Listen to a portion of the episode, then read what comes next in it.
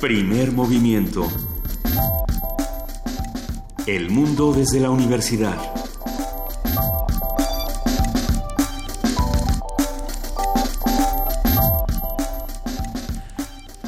Así en la oscuridad está empezando primer movimiento esta mañana. Ustedes no lo saben, pero las luces de la cabina estaban completamente apagadas. Querido Benito Taibo, buenos días. Me dio miedo. ¿Te dio miedo? no, claro que no. Se encienden porque ya empezó primer movimiento este martes 13, martes Oh, de pues. supersticiones. Querida Juana Inés de esa, buenos días. Solo porque me equivoqué de switch. Pero ya, ya está todo en orden. Pero no, a ver, Martes 13, ¿no? no es, no, es, no pasa nada. Es un día como cualquier otro. No, es un día bueno porque estamos aquí. Es un día, es un día bueno, Benito. Ayer arrancaste con un nuevo programa y nosotros le dijimos que teníamos una sorpresa para todos los que nos estaban escuchando. Eh, no sé si nos quieres platicar. Ay, me da. Bueno, estamos todos los días en Ciudad TV, en el 21.2, a partir de las de 4 de la tarde a 7 de la tarde, en vivo. Porque les gusta hacer extremos, ¿verdad? Usted- ustedes dos aquí son del clan de los extremos. Sí, porque tú, Juan Inés, también eres de ese equipo. No, bueno, Inés Es del esa- equipo de Estoy en todos lados. De- bueno, pero no tanto. bueno, que sí. Distinto. Pero yo no estoy, yo no estoy en la tele, no se preocupen. Distinto para bien, les vamos a ir contando qué están haciendo Benito Taibo y Juana Inés de esa en sus respectivas actividades, porque en estos meses van a tener muchísimo que enseñarnos, muchísimo de qué hablar. Y nosotros estábamos hablando del martes 13 y de las supersticiones. Eh, vamos a tener una conversación muy juguetona, pero lo anunciamos desde ahora para que nos manden sus tweets, para que nos manden sus mensajes a Facebook de todas las supersticiones Sí, para mexicanas y si- no Si mexicanas. ustedes piensan que existe la mala suerte. Es que ayer yo me di a la tarea de investigar algunas, que ya iremos metiendo en la mesa, pero mi abuela y mi mamá me dijeron una que me hizo reír mucho. Era que si haces los tamales de malas, se pintan, que esa era una superstición, que tenías que Pero hacer los tamales de buen humor. Pero Vania se Nuche, desde el otro lado de la Dice mesa, que dice sí. que por supuesto. Sí, demuestra Que se- su aquiescencia. O sí. que pican mucho o que se mancha la hoja donde se envuelve el tamal y que si está manchado quiere decir que alguien lo hizo de muy mal humor, que no te lo comas. Porque, bueno, su- Mm. y luego me dijeron la de cuando el tecolote canta, El El indio muere. el niño muere, que esa era Eso otra es- superstición.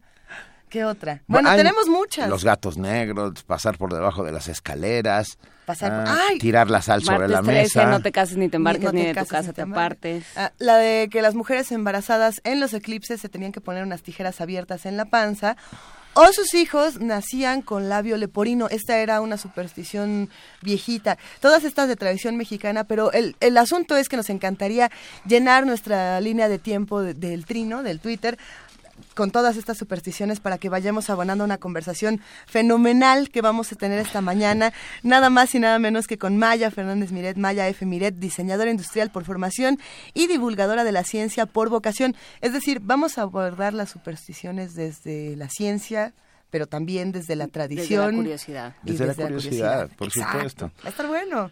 Tendremos la participación del Programa Universitario de Estudios de la Diversidad Cultural y la Interculturalidad con Juan Mario Pérez, secretario técnico, que habla sobre el activismo digital en lenguas indígenas. Un tema francamente importante. Y nos ha estado mandando datos a Twitter, por ejemplo, dice que si sabemos que existe Firefox en zapoteco. Firefox en Zapoteco. Firefox en Zapoteco. De todo eso vamos a platicar con Juan Mario Pérez. Por Muy- eso hay que usar Firefox. Por eso hay muchas otras cosas más. Es que dicen que es mucho mejor. Ya no voy a empezar a hablar de tecnologías, vamos a hablar de interculturalidad. También vamos a platicar en nuestra nota nacional sobre este asunto, esta controversia entre Cuauhtémoc Blanco y el PSD, todo esto que está ocurriendo, que ha dado mucho de qué hablar, pero también ha dado mucho eh, que reclamar y que discutir. Lo vamos a hablar con Gerardo Suárez, reportero en Panorama UAM, espacio de noticias de la radio de la Universidad Autónoma del Estado de Morelia. Él también trabaja en el periódico regional del Sur. En nuestra nota internacional sigue la mata dando las pruebas nucleares de Corea del Sur y sus posibles repercusiones. Un comentario de Benjamín Ruiz eh, Loyola, profesor de la Facultad de Química de la UNAM y experto en temas nucleares. Es un experto para la ONU en temas de, de desca- de armas nucleares. Así es. Que nos contará qué está sucediendo. Vamos a ver qué pasa. Hoy tenemos una muy buena noticia. Vamos a platicar con el ganador del premio de novela juvenil Universo de Letras, este premio que se falló el día de ayer, eh, que es una, digamos, una, ¿cómo- cómo? está con Planeta. Está, Es una con Planeta. Es un premio eh, llamado por eh, Editorial Planeta y la Universidad Nacional Autónoma de México a través de su programa de fomento a la lectura Universo de Letras.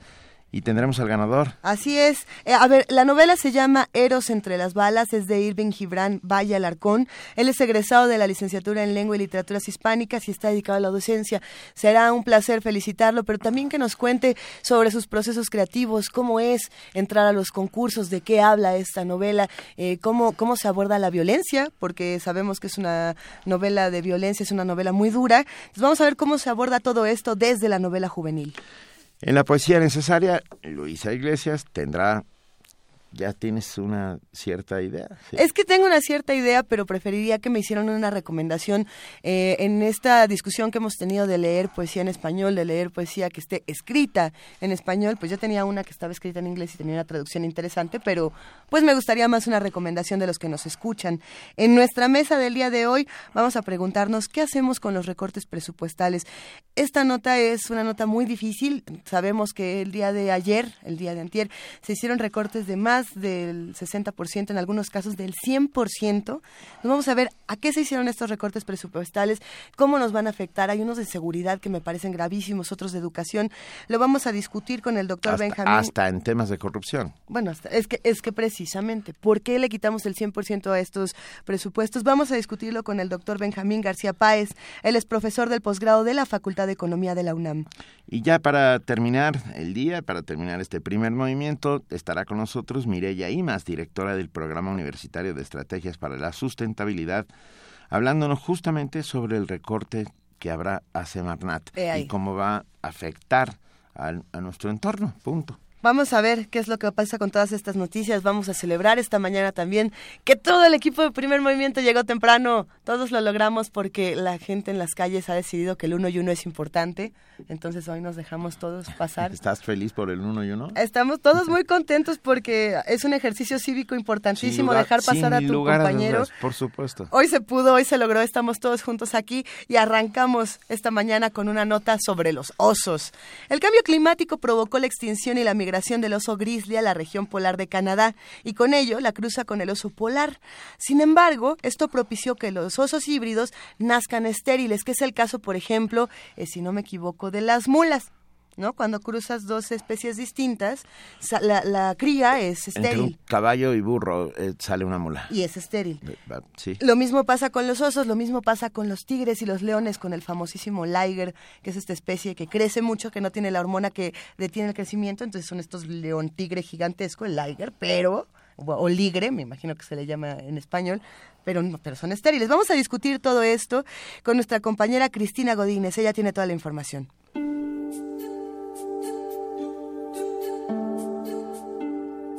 La hibridación en ecología es el proceso de mezclar diferentes especies o variedades de organismos, cuyo producto o híbrido tendrá caracteres uniformes. Si hablamos de los grolar, nos referimos a la mezcla entre osos polares y el oso pardo o grizzly. Fue a partir de 1996 que se detectaron avistamientos de estos últimos en territorio del polar en la región de Manitoba, Canadá.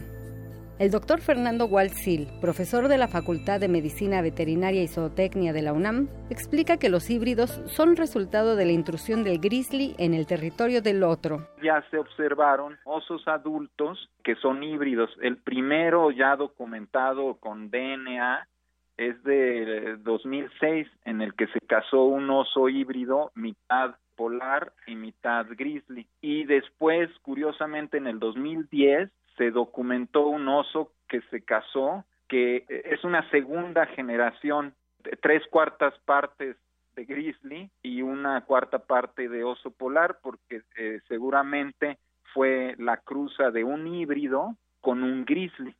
Entonces ya se tiene inclusive una segunda generación en vida libre de híbridos. Para el experto, el cambio climático es una amenaza que provoca la extinción y migración de las especies si este cambio climático está provocando que las especies migren de un lugar a otro buscando la temperatura a la que están adaptados a través de miles de años de evolución, entonces se van a estar moviendo de un lugar a otro. Si ese es el caso, pues el grizzly está invadiendo territorio de otra especie que en un momento dado, si la circunstancia fuera otra, no hubiera sucedido. Entonces, pues estaríamos no ganando una especie, porque es un híbrido, sino perderíamos una especie. Y toda esta situación del cambio climático pues provoca el movimiento no nada más de los animales, sino de enfermedades. las enfermedades en la fauna silvestre, en las poblaciones silvestres, también son causas de extinción. Entonces, es preocupante esta situación por lo que puede implicar. La situación es preocupante porque la pérdida de hielo en el Océano Ártico, así como la presencia de grizzlies y la hibridación, pueden acelerar la extinción de los osos polares, advirtió Wal Seal. Para Radio UNAM, Cristina Godínez. Primer movimiento. Clásicamente... Reflexivo. Son las 7 de la mañana con 14 minutos y tenemos una canción para niños que le queremos dedicar también a los adultos. Sí, y, y a los niños, porque esta canción va dedicada especialmente para Emilia Beltrán, hija de Rosa Curiel, a la cual mandamos un abrazo. Son amigos del Instituto Nacional de Antropología e Historia. Cumple Eso. nueve, hoyo- nueve años en día tre- 13, en martes 13, así que tiene Le- que ser de buena suerte. Tiene que ser de buena suerte y entonces le toca el tango del gato negro. Venga. Es la semana de niños que cantan no tan bonito pero muy fuerte. Vamos a escucharlo para Rosa y para Emilia. Ahí va el tango del gato negro.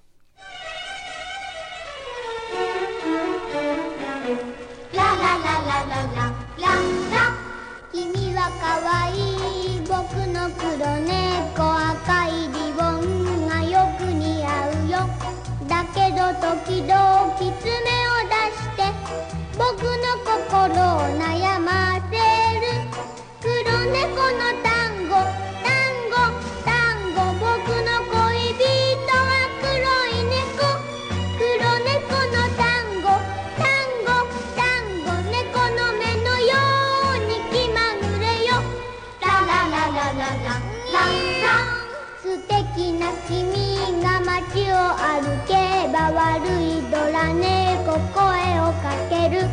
おいしい餌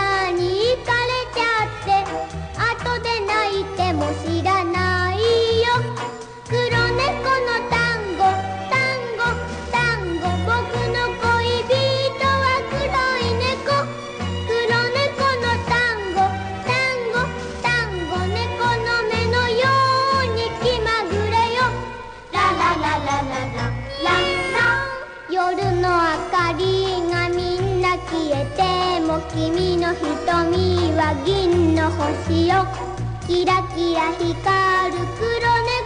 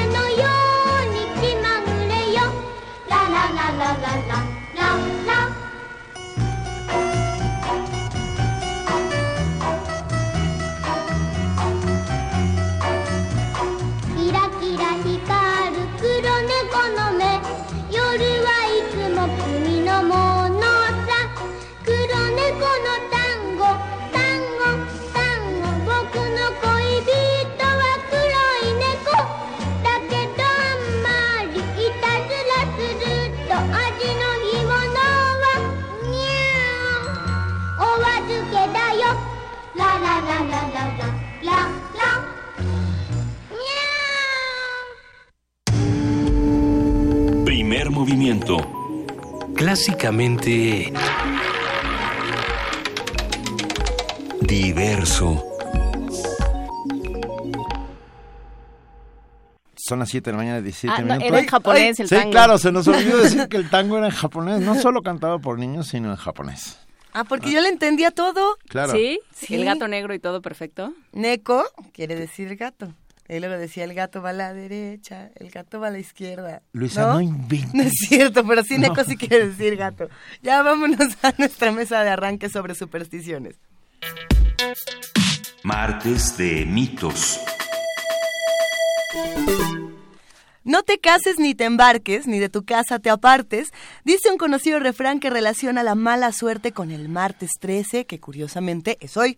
Los gatos negros, derramar sal o pasar y recibir el salero con la mano, que eso, bueno, además de que dicen que no es tan educado, pero yo también lo hago porque da susto. En fin, todas estas son eh, los depósitos más comunes de la superstición.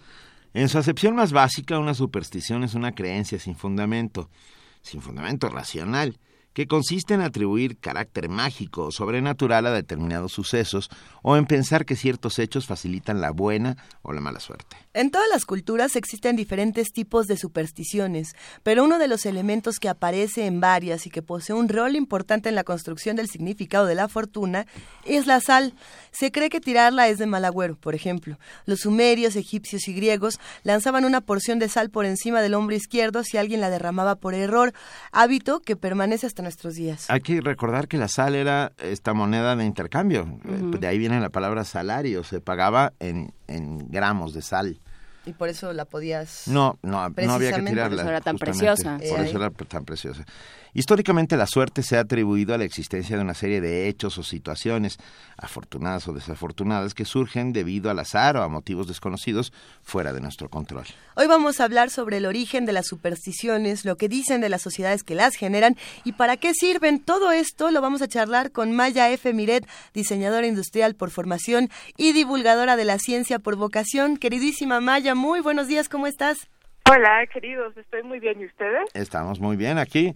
No- no- Tenemos miedo porque es martes 13. No tenemos miedo en lo absoluto, no creemos en esas cosas. Pero creemos en otras, ¿no, Maya? Cada quien tiene sus supersticiones, ¿o cómo, cómo ves? Bueno, yo tengo los dedos cruzados. ¿Todo el tiempo? Pero eso es para mentir Te y va, luego te va a costar decir- trabajo escribir, querida. Todo el tiempo es un poco incómodo. Pero mm, sí, este, en efecto todos tenemos como nuestros propios rituales. Y justo tengo, bueno, tengo una hipótesis que les contaré más adelante sobre para qué sirven algunas supersticiones. Y también les contaré que hay científicos que las han estudiado y que también tienen alguna idea del papel que pueden servir evolutiva y cognitivamente. Pero, si les parece bien, hagamos primero como una definición formal, aunque ustedes ya este, dieron algunas muy buenas, porque resulta que la superstición es la prima hermana de la magia. Con la, supersti- la superstición es la idea de que podemos manipular una parte de la naturaleza para poder incidir de manera indirecta, sin tocarla, es decir, por medios este, mágicos, sobre otra. Es decir, si tenemos una pata de conejo, va a venir la buena suerte, ¿no? Porque no hay ninguna relación causal lógica visible entre una cosa y otra. Mm, Si no pasamos debajo de una escalera, no tendremos mala suerte. Si nos cruzamos con un gato negro, no tendremos mala suerte. Eh, y, por ejemplo, es lo que les contaba, si cruzamos los dedos, comemos uvas muy, muy rápido durante las 12 campanadas segundos. de Año Nuevo. Eh, evitamos los pisos 13 o si estás en China, los pisos número 4, porque en China el 4 es de mala suerte. Eh, entierras un cuchillo, haces cualquiera de estas cosas, eh, vas a modificar la naturaleza que finalmente es el mismo principio que hace la magia. Actúas sobre la naturaleza pero de modo indirecto para conseguir que pase, que deje de pasar algo. ¿No? Y entonces las supersticiones pueden evitar que pasen cosas o propiciar que pasen las que deseamos, por supuesto. Eh, tengo una lista de algunas supersticiones divertidas para ustedes. Ah, que por favor. abriendo boca. Venga. Bueno, ustedes, esa es, es muy común en México que si dejamos la bolsa en el piso se nos vaya el dinero. Y además, yo creo que esta superstición tiene como base un principio higiénico. Si dejas la bolsa en el piso se llena de cochinada. Y luego, si vas y la dejas sobre la mesa de la cocina, pues son malas noticias. No se va el dinero, pues si llegan los gérmenes. Em, en Turquía hay una fantástica que a ti, Luisa, te va a gustar. A ver, a ver. ¿Creen que si masticas chicle en la noche, lo que estás masticando es la carne de los muertos? Ay, no, Maya, pero ¿por qué? No tengo idea, porque las supersticiones no tienen, obviamente, No sabes lo que acabas de hacer. ¿Qué acabo de hacer? Pues que Luisa no volverá a masticar. O jamás. que voy a querer o masticar al revés, chicle va a querer masticarlo Pero- todas ¿Para las qué noches. masticar chicle todos los Pero a ver, Maya, esta me parece muy interesante porque me hace pensar en, en la relación que podría haber entre las supersticiones, por ejemplo, y los cuentos de hadas que tenían esta parte eh, como moralizante en algunos casos de decir, a ver, no comas chicle en la noche porque te vas a desenfermar de la panza y la mejor manera de decírtelo es porque es carne de muerto. O no te traes las semillas porque te va a crecer un árbol. Ajá, por ejemplo. No sé qué pienses tú, está buenísima esa. Bueno, sería interesante que platicáramos un poco sobre cuál es el origen de las supersticiones. Los seres humanos somos animales que leemos patrones en la naturaleza y que tratamos de influir sobre ellos porque así es como sobrevivimos, ¿no? Decimos, si se mueve el pasto de cierto modo, si llegan ciertos olores, si las nubes se ven de tal modo, quiere decir que va a pasar algo. Y de hecho, esta es una teoría también como muy relacionada con el origen de las, de las religiones, ¿no? Si buscamos patrones en todo el mundo, de esa, eh, de esa búsqueda de regularidades en la naturaleza para poder predecirla y controlarla, surge la idea de que los objetos tienen agencia, que pueden actuar o no actuar. ¿No? Decimos, bueno, el volcán está por estallar porque quiere hacerlo o no. Y entonces nosotros leemos las señales y mediante la magia tratamos de evitar que esto suceda o de eh, provocar que ocurra. Entonces, evolutivamente, si cada vez que uno dice evolutivamente en cuanto a los humanos es un problema, porque en general es imposible porque no se, no se sabe exactamente cuánto lo hicieron. Y, es- y no es una cosa que se pueda probar, es una hipótesis. Ah, claro, esto le sirvió a los humanos para a lo largo de millones de años, ya es un problema, porque como, lo- como lo compruebas. Pero la hipótesis es divertida. Que, y, y lo que han dicho, por ejemplo, Skinner y otros conductistas, es esto. Eh, mientras mejores leamos, mientras mejores seamos para leer estos patrones, eh, para decir, a ver, si yo le muevo acá, entonces pasa esto, mejor vamos a sobrevivir, siempre y cuando esto sea cierto. Ahora bien, ¿qué pasa si tenemos una serie de conductas en las que creemos que estamos influyendo sobre la naturaleza y aunque en realidad no lo estemos haciendo, esas conductas sean más o menos inofensivas? ¿Qué tal que evitamos los gatos negros? ¿Qué tal que no dejamos tijeras abiertas? Que es otra superstición muy común en Turquía eh, y en India, porque pues es de mala suerte. O desenvainar la espada, ¿no, Benito? Sí, así es. Eh, sin derramar sangre. Eso es de mala suerte. No, bueno, sobre todo si estás en una casa pequeña, es como abrir un paraguas, pues sí, a alguien le vas a sacar un ojo. Claro, abrir un, para- abrir un paraguas dentro de una casa es de mala suerte. Pues claro es que de sí. malísima suerte. Le sacas un ojo a alguien. Bueno, es esa idea de que no hay que usar las herramientas, eh, digamos que no hay que desenvainar las herramientas Ajá. A menos que vayas a usarlas. Y entonces lo que lo que dice esta hipótesis científica es, aunque en realidad no sea cierto, aunque en realidad no haya ninguna relación causal entre desenvainar la espada, abrir las tijeras, derramar la sal y la llegada de la mala suerte, en realidad tratar de evitarlo es inofensivo. ¿no? Derramamos la, agarramos un puñito de sal y lo tiramos sobre el hombro, creo que tiene que ser además el derecho a fuerza. El derecho. Hacemos el derecho. Entonces hacemos todas esas cosas propiciatorias para que no pase o sí pase lo que queremos que suceda y en realidad no hace daño. Y por el contrario, nos hace sentir que tenemos una medida de control sobre el mundo eh, que nos da confianza. ¿no? Dices, bueno, ya, hice el ritual o el contrarritual adecuado para evitar la mala suerte, que muchas supersticiones tienen que ver con la mala suerte, y con el diablo, curiosamente, de ahí viene el tema de decir eh, salud cuando estornudas, porque, eh, bueno, la gente creía que teníamos un ánima que además estaba como bastante en la superficie del cuerpo y que se salía este, a la menor provocación. Y entonces, al decir salud, ¿Lo volvías a guardar? pues evitabas que llegara el diablo y se apropiara de ella. Pasa lo mismo con los gatos negros, que eran emisarios del diablo. Ujú. Entonces, no solo porque fueran negros, o bonitos, o peludos, o ya saben que a mí me gustan los gatos, sino porque eran emisarios de los diablos y de las brujas, que a fin de cuentas eran lo mismo, porque las brujas eran vez emisarias de, del diablo. Entonces había que evitarlas, porque no querías tener nada que ver con el diablo, que era pues el principal portador de eh, mala suerte eh, y el principal interesado en que Claro. recayera sobre los humanos. ¿Y, y qué me dices de romper un espejo, Maya? Ay, qué cosa interesante lo del espejo. Sí. La verdad es que no sé exactamente cuál es el origen, pero me parece que tiene que ver de nuevo con esta idea de que el alma está como muy vulnerable, ¿no? Sí. Y entonces eso que refleja tu alma, eh, de algún de alguna manera la contiene. Y, y romperlo pues es una mala cosa porque un poco rompe parte de ti como los orocruxes de Harry Potter. Ándale. Yo pensaba también en lo que sucede con los deportes, ¿no? Los, los que son muy aficionados de un equipo, los del Cruz Azul se pueden salir porque verdaderamente no sé, regreso, no sé qué en 15 espejo cósmico rompieron en el Cruz Azul, por ejemplo.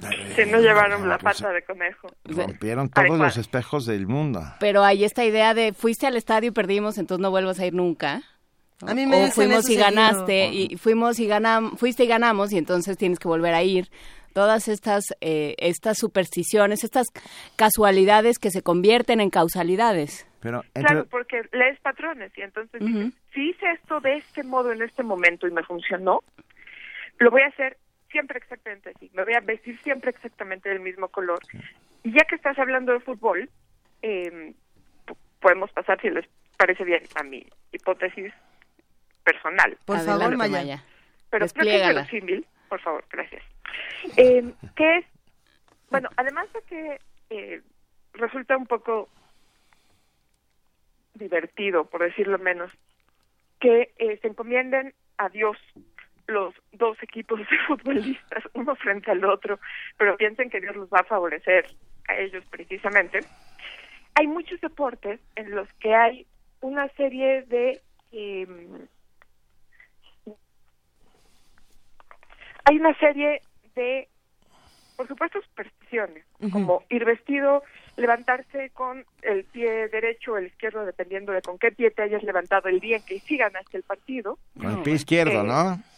Pues yo Es- no sé es cómo lo más- los futbolistas. Es lo más común, que, que tienes mala suerte si te levantas. Me levanté con el pie izquierdo, o sea, incluso una frase de uso común. Por supuesto, pero si ese día te levantaste con el pie izquierdo y ganaste el partido, Sí, no. puedes que- jurar que vas a levantarte con el pie izquierdo el resto de tus días.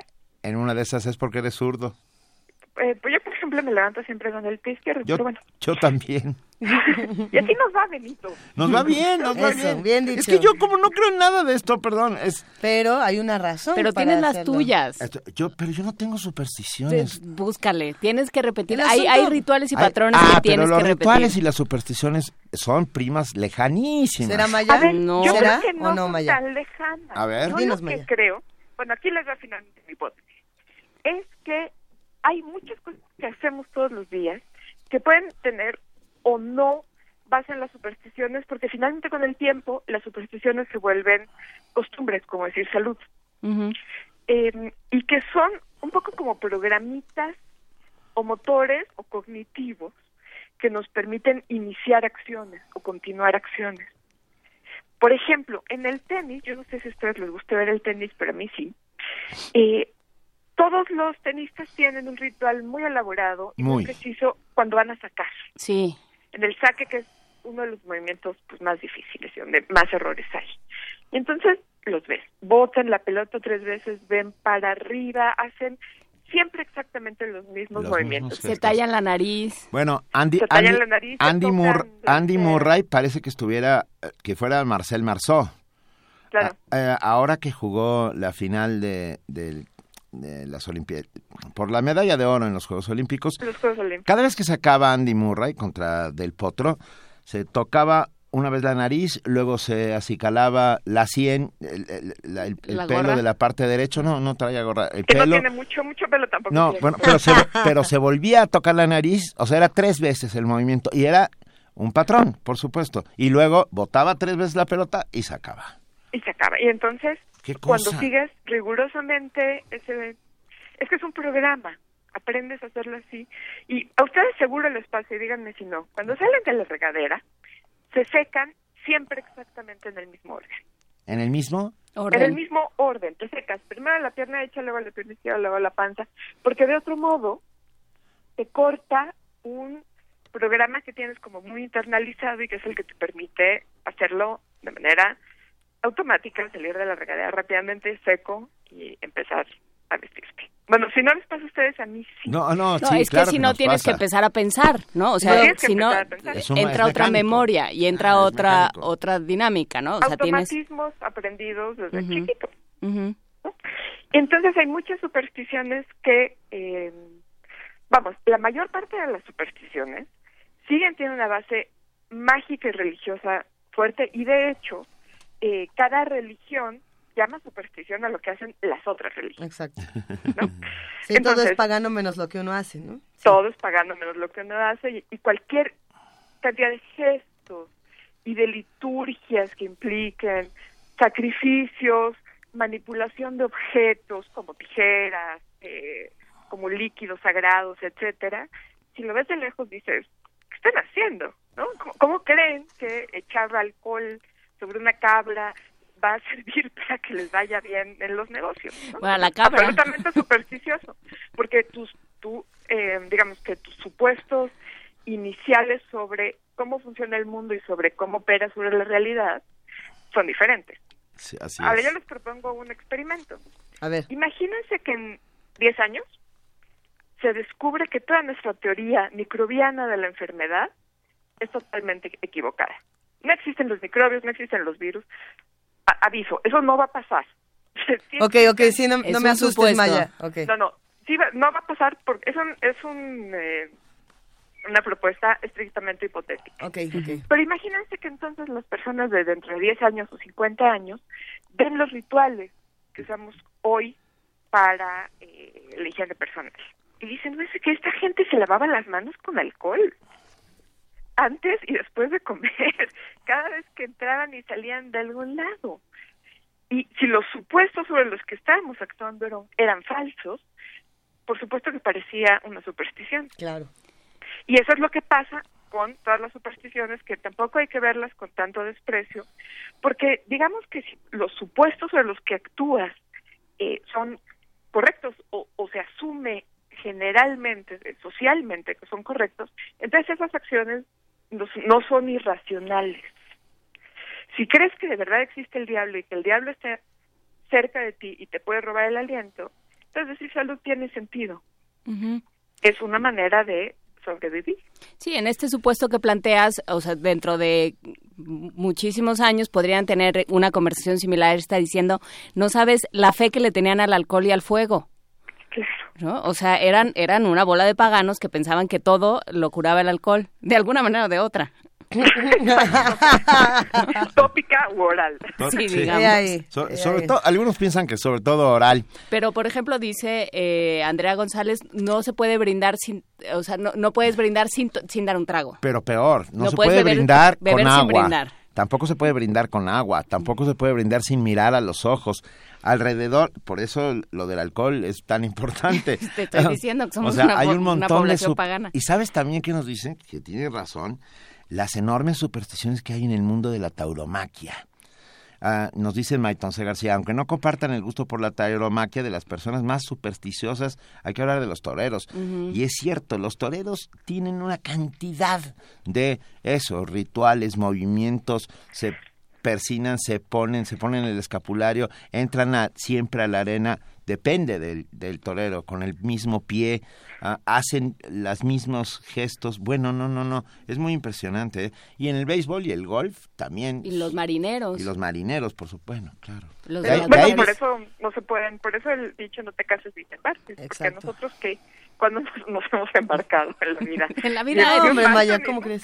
en alta mar nunca, pero, pero lo de embarcarse en historias diversas, sí. No, Maya, a mí me gustaría preguntarte. Espera, perdón, rápidamente.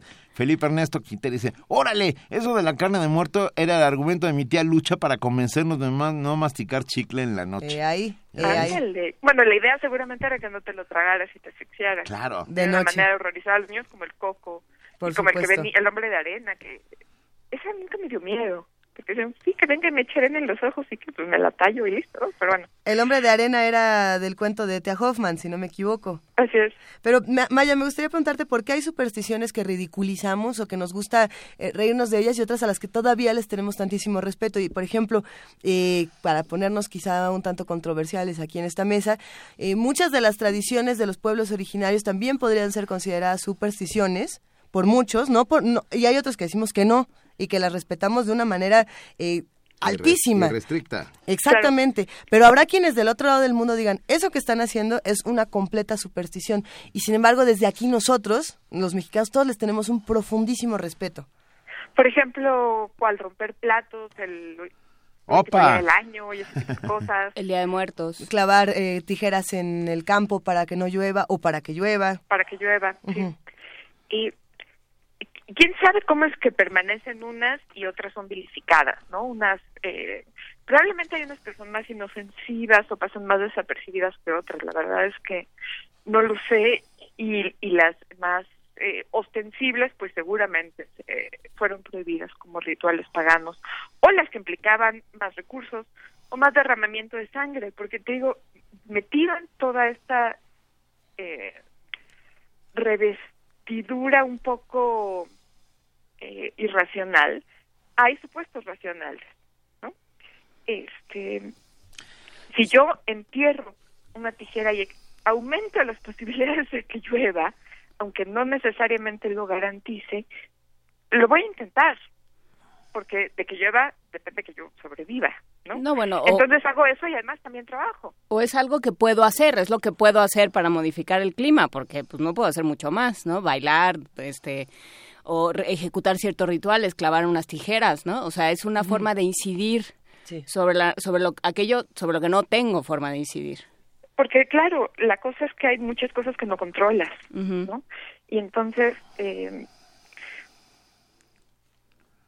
si, si quieres tratar de controlarlas, entonces, de nuevo, parte supuesto, de, de supuestos como de que hay un dios del que controla la lluvia. Y si en efecto hay un dios que controla la lluvia, entonces tiene que haber los ritos propiciatorios adecuados Claro. para ganar su favor. Y entonces tiene sentido buscarlos y tiene sentido llevarlos a cabo. Sí. Ahora, también debe haber un dios de las carreras de caballos. Pues, Este, sí. Quiero decir, porque también las supersticiones tienen que ver mucho con el azar, ¿no? Absol- con cualquier cosa incontrolable. Por supuesto, pero el azar es donde puedes ganar dinero. Estoy hablando de los juegos de azar. Claro. ¿No? Ah, como soplarle a los dados. Soplar o- a los dados, este, poner un Buda junto a tu mesa donde estés jugando bacará, Cambiar de baraja. cambiar de baraja cada tanto tiempo. Ujú. Espera, levantarte y darle una vuelta a tu silla para tra- Ujú. cambiar la suerte. O sea, no en, en el, en el mundo No de cantar en la mesa, por ejemplo, en Holanda parece que es de mala suerte cantar en la mesa porque es atraer al diablo. Cantar en la mesa. Ah, sí, parece que al diablo le gusta cómo cantas. El que come y canta loco se levanta, decía mi abuela. Claro, bueno, Pero supongo yo creo que tiene para sentido- callarme. Pues, tiene sentido callar a la gente que no come, posiblemente, ¿no? Entonces han desarrollado toda clase de... Pero esas son entre costumbres y, y supersticiones. Claro, lo que pasa es que esas son inofensivas. E incluso personas muy racionales, hay una anécdota muy famosa de Niels Bohr, el gan- físico ganador del premio Nobel, que tenía una herradura colgada en, en su casa. Y alguien le preguntó si no le parecía que eso era eh, supersticioso, si él creía en esas cosas, y dijo, pues mira, a mí me dijeron que funciona, crea o no crea. Entonces hay una serie de supersticiones que son inofensivas Sí, un poco que es. es- están muy en el límite entre la costumbre y el escepticismo y, y lo realmente supersticioso. Y hay supersticiones que son paralizantes, que en efecto te impiden salir de casa. Eh, como te- que te toque el asiento número 13 en un avión y, y- Claro. y la gente no se sube. Ahora, díganme una cosa, estu- he estado pensando mucho esto desde ayer. Hay en los países en los que el 13 es de mala suerte, hay edificios en los que no hay piso 13. Por ejemplo, Es decir, no hay botón del elevador que tenga un 13. El piso está ahí, por supuesto. Yo fuera el destino y tú trataras de engañarme de ese modo, Me enojaría muchísimo. yo te haría algo horrible, porque por supuesto, en lo que no quieren ver es el número 13, pero cuando llegan al piso 14, están en el piso 13. Sí. Eh, eh, y No, no debería digas sonar eso, un- debería sonar una alarma que dijera malas noticias. Noticias. O sea- Usted no engañó a nadie. Usted no engañó a nadie. Hay números que son de buena y de mala suerte. Por ejemplo, está el 13, que algunos dirían que es de mala suerte. Está el 9 ocho. y el 7, que dicen que pueden ser de buena suerte. Por ahí dicen que el El 6, ocho. 6, 6 es de mala. ¿El 8 es de buena? El Dicen. del 8 es de mala también, También y es el, de y el mala. 4 Es en, que cada en- quien tiene el en suyo. Oriente, ¿no? Hay, hay uno no, que a mí me llama mucho la atención, que es el 11-11. Y es el que dicen que se aparece en todas partes y que cada vez que volteas a ver tu reloj se aparece el 11-11 y que cada vez que vas por una calle encuentras un 11 en la calle. ¿No, no nosotros también programamos los números que vemos de pronto, Maya? ¿No estamos también eh, buscando desde en nuestro propio consciente o inconsciente este tipo de numerologías? Lo que pasa es que, eh, bueno, para empezar, es curioso que muchos de los números de mala suerte sean primos. Eh, Ujú. el- El 13, El el 13. 7, el 11, ¿no? Eh, yo no sé si los primos superiores, ve- 23, es un número de mala suerte. Me encantó. Los primos... Pero, El, el 23. Mira, perdón, Juan Mario Pérez dice, las líneas aéreas no tienen fila 13. Claro, Ya, pero tienen pero fila 14, que, tienen es, algo que es entre la 13. Sí, tienen algo que pasando la 12 hay una. O sea, hay gente que no se sienta en la 14, porque, Sí, porque si, la, es- si vas pasando y las vas Claro. contando de una en una, descubres que, oh, oh, sí es Claro. la 13. El mal de ojo, ¿no? El- el- los niños con un collarcito de ámbar, con un hilo rojo, con una, en el, en el caso, por ejemplo, de los griegos con, eh, o de, eh, Turquía, este talismán que es un ojo azul, Claro, eh, eso tiene... porque ah, es tan bonito tu niño que lo van a ver feo y lo van a envidiar. Se ¿no? llama...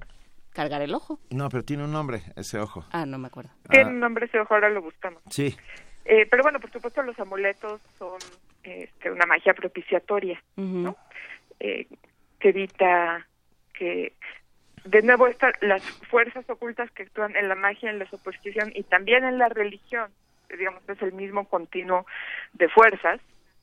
Eh, que actúan indirectamente sobre el mundo, este pues le haga daño al niño, lo deje visco, lo enferme y hasta el día de hoy hay muchas comunidades indígenas en México y en otras partes del mundo en donde la llegada de un extranjero eh, se relaciona con la enfermedad que pueda tener cualquier niño de esa comunidad.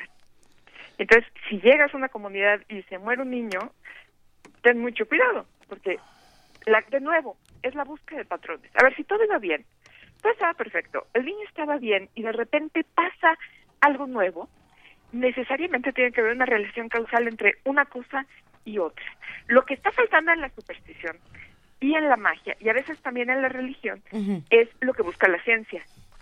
¿Cuál es el mecanismo mediante el cual una cosa provocó la otra? En la superstición no importa, porque todo lo que importa es, digamos que es una ciencia muy primitiva. Es lo que importa es incidir sobre el mundo. ¿no? Quemando eh, cosas, escribiendo el nombre de Dios y poniéndoselo a un muñequito de barro. Que por cierto, estoy leyendo un cuento extraordinario, que ese te va a gustar mucho a ti, Luisa. A ver, a ver, Maya, cuéntame. Eh, se llama Ted Chiang, seguramente conoces al autor, y él eh, ha escrito varios cuentos que han sido llevados al cine, uno de los cuales es una película que está por estrenarse en la que la heroína es una lingüista que habla con extraterrestres. ¿Quién es Maya? Lo Se llama necesito. Arrival, se llama la película, Ah, que es una maravilla, dicen. Y el cuento se llama Stories of Your Life, Historias de tu vida.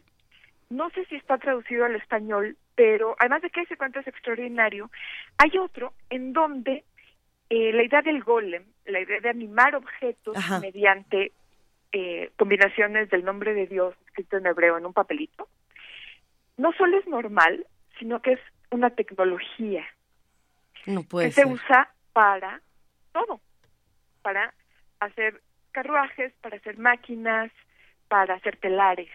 Y entonces, ¿qué pasa con eso? Y la cosa, lo que es muy interesante en este cuento es que no se nos explica cómo es que opera este nombre para animar los objetos. Simplemente se da por sentado que es así.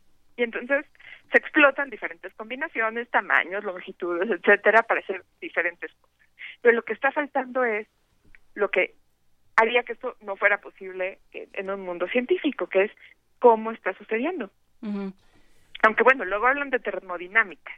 Y dicen, ah, ah, lo que pasa es que cuando se animan los golems, este, extraen calor del aire y entonces así es como operan. Bueno, en fin, tienen que leerlo, se los recomiendo Guau. muchísimo. ¿Lo tienes, Maya? Lo tengo, está en inglés. ¿Conoces la superstición de que no me prestes un libro porque no te lo regresan y esas cosas? No, fíjate, Porque no lo vas a volver a ver superstición Porque que si- consiste en que no preste el libro. Porque, porque si me lo quieres prestar o fotocopiar, o, o para todos los que nos están escuchando, una liga por internet para encontrarlo sería fabuloso.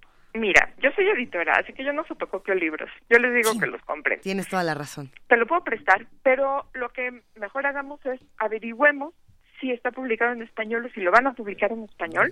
Buena pregunta. ¿No buena- mala suerte prestar libros? Sí, porque no es de vuelven. mala suerte. De- depende a quién. Ah, de- ah, ahí está el tema. Conmigo es de muy buena Oye, suerte, Maya. per- Regresas con doble. Perdón, muy rápidamente, no sabes la, todos los amigos que nos han escrito, de verdad, millones, millones de gracias. Alfredo Salazar dice, falso, acabo de viajar en la silla 3, 13C en un avión de LATAM en la ruta Santiago de Chile, Ciudad de México. O sea que hay algunas líneas que, que no son supersticiosas.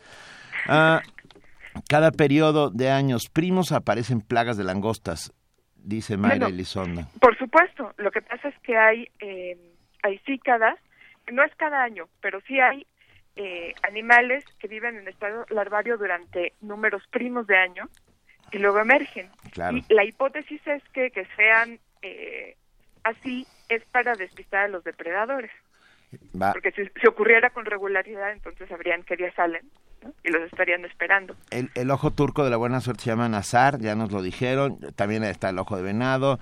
Gracias a Chicua, a, a OCG, Alfredo Salazar, a R. Guillermo, a Rafa Olmedo, Juan Mario Pérez. No sabes, Maya, cómo nos han Wow. escrito. Ra- eh, Perrito Flaco, que dice Nazar, Bocú, Colorines, Guai- Guairuro, Ojo de Tigre y de Venado, hasta la fecha los uso.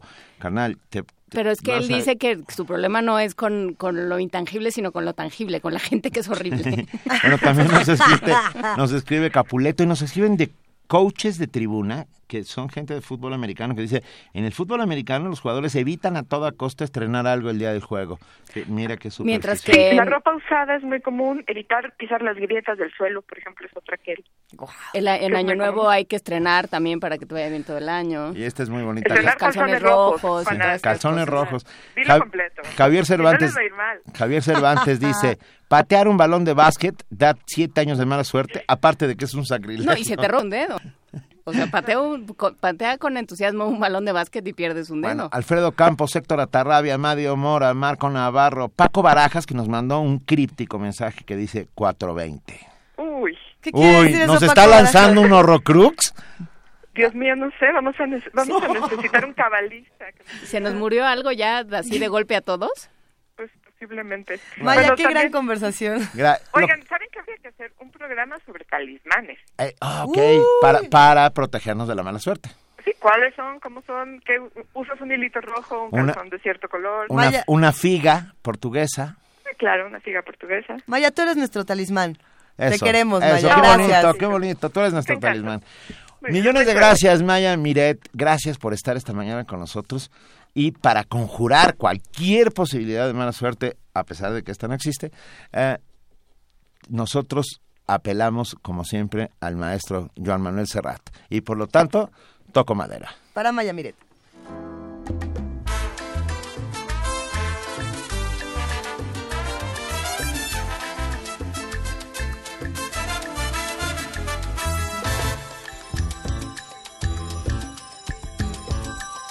Nada tienes que temer.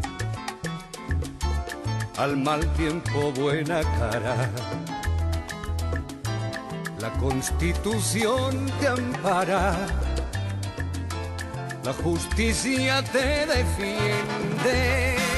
La policía te guarda. El sindicato te apoya.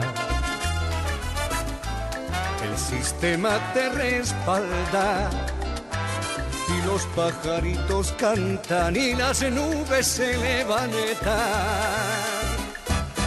Cruza los dedos, toca madera, no pases por debajo de esa escalera y evita el 13 y al gato negro no te levantes con el pie izquierdo y métete en el bolsillo, envuelta en tu carta astral.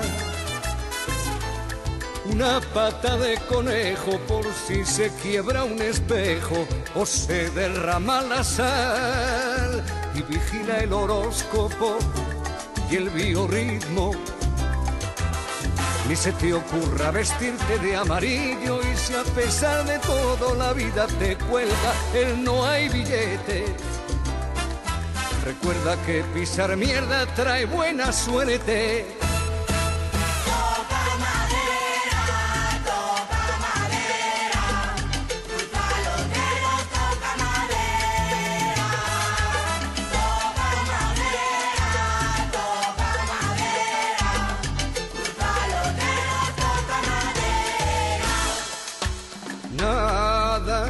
Tienes que temer. Arriba los corazones.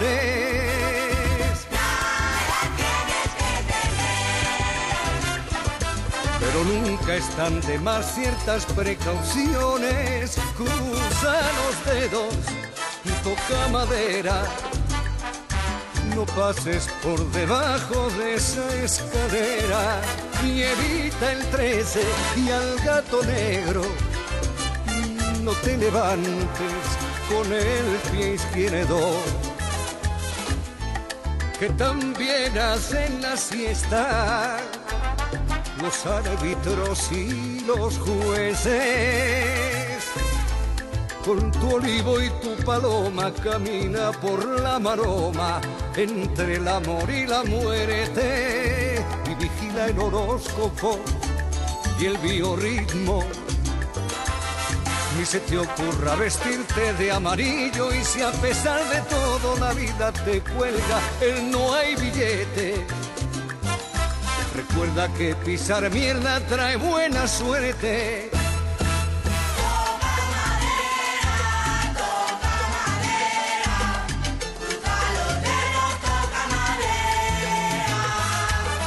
Y ajustate los machos, respira hondo, traga saliva, toma carrera y abre la puerta, sal a la calle, cruza los dedos, toca madera.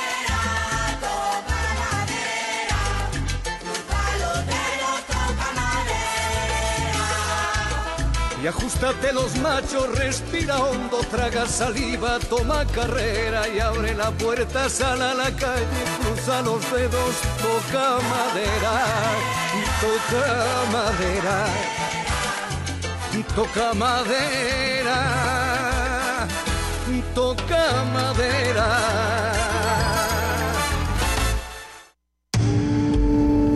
Primer movimiento. Clásicamente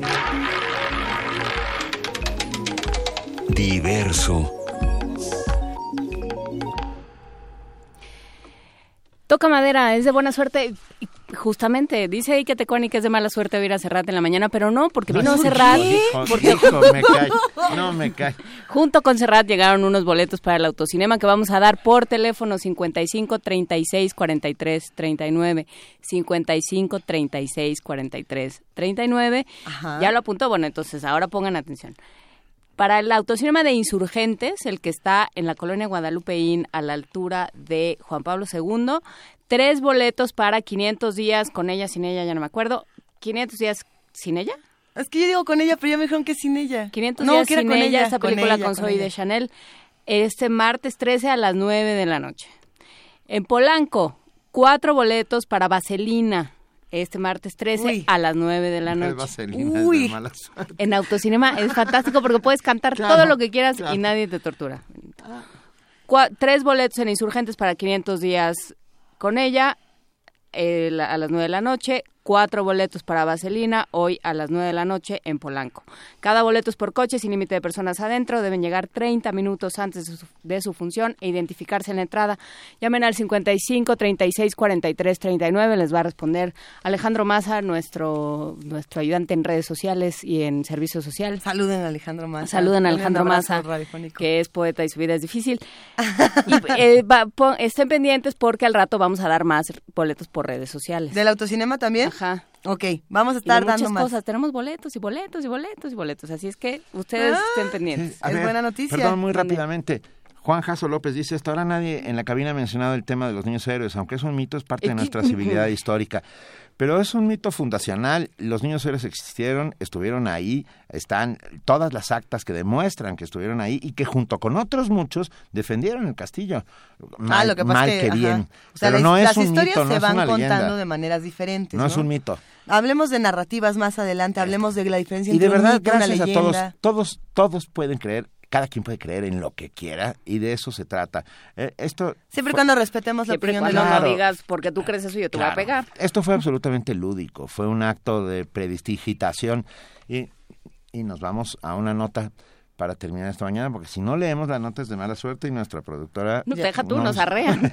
tú la mala suerte. A mí nos me dijeron que es de mala suerte si no les digo en este momento que el empresario Carlos Slim propone una jornada laboral de tres días a la semana con 12 horas de trabajo. Eso sería de buena hombre tan suerte. inteligente! Mira, los profesionales de Derecho del Trabajo de la UNAM señalan que de prosperar esta iniciativa habría que anteponer la salud de los trabajadores. ¿Ustedes qué opinan? Nuestro reportero Isaí Morales tiene toda la información.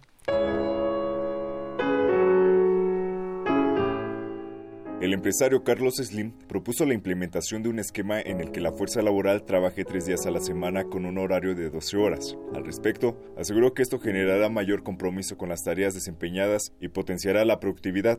Enrique Larios, presidente del Colegio de Profesores de Derecho del Trabajo de la UNAM, explicó que la limitación de las horas de trabajo es para salvaguardar la salud de los trabajadores. El señor Carlos Slim ha hecho propuestas de trabajar tres días en jornadas de 12 horas. La Suprema Corte de Justicia de la Nación al respecto dice que no importa cuántas horas se trabajen al día, lo que importa es que no se rebase el máximo de 48 horas a la semana. Lo que se propone es tener trabajadores de más horas en menos días. En una empresa donde se tengan trabajadores de 12 horas, en cuatro días se tienen 48 horas. Se puede contratar otra plantilla de trabajadores que trabajen también 12 horas la, la siguiente semana. Slim consideró que esta medida podría solucionar el problema del tráfico en la ciudad, pues los trabajadores no saldrían en el mismo horario.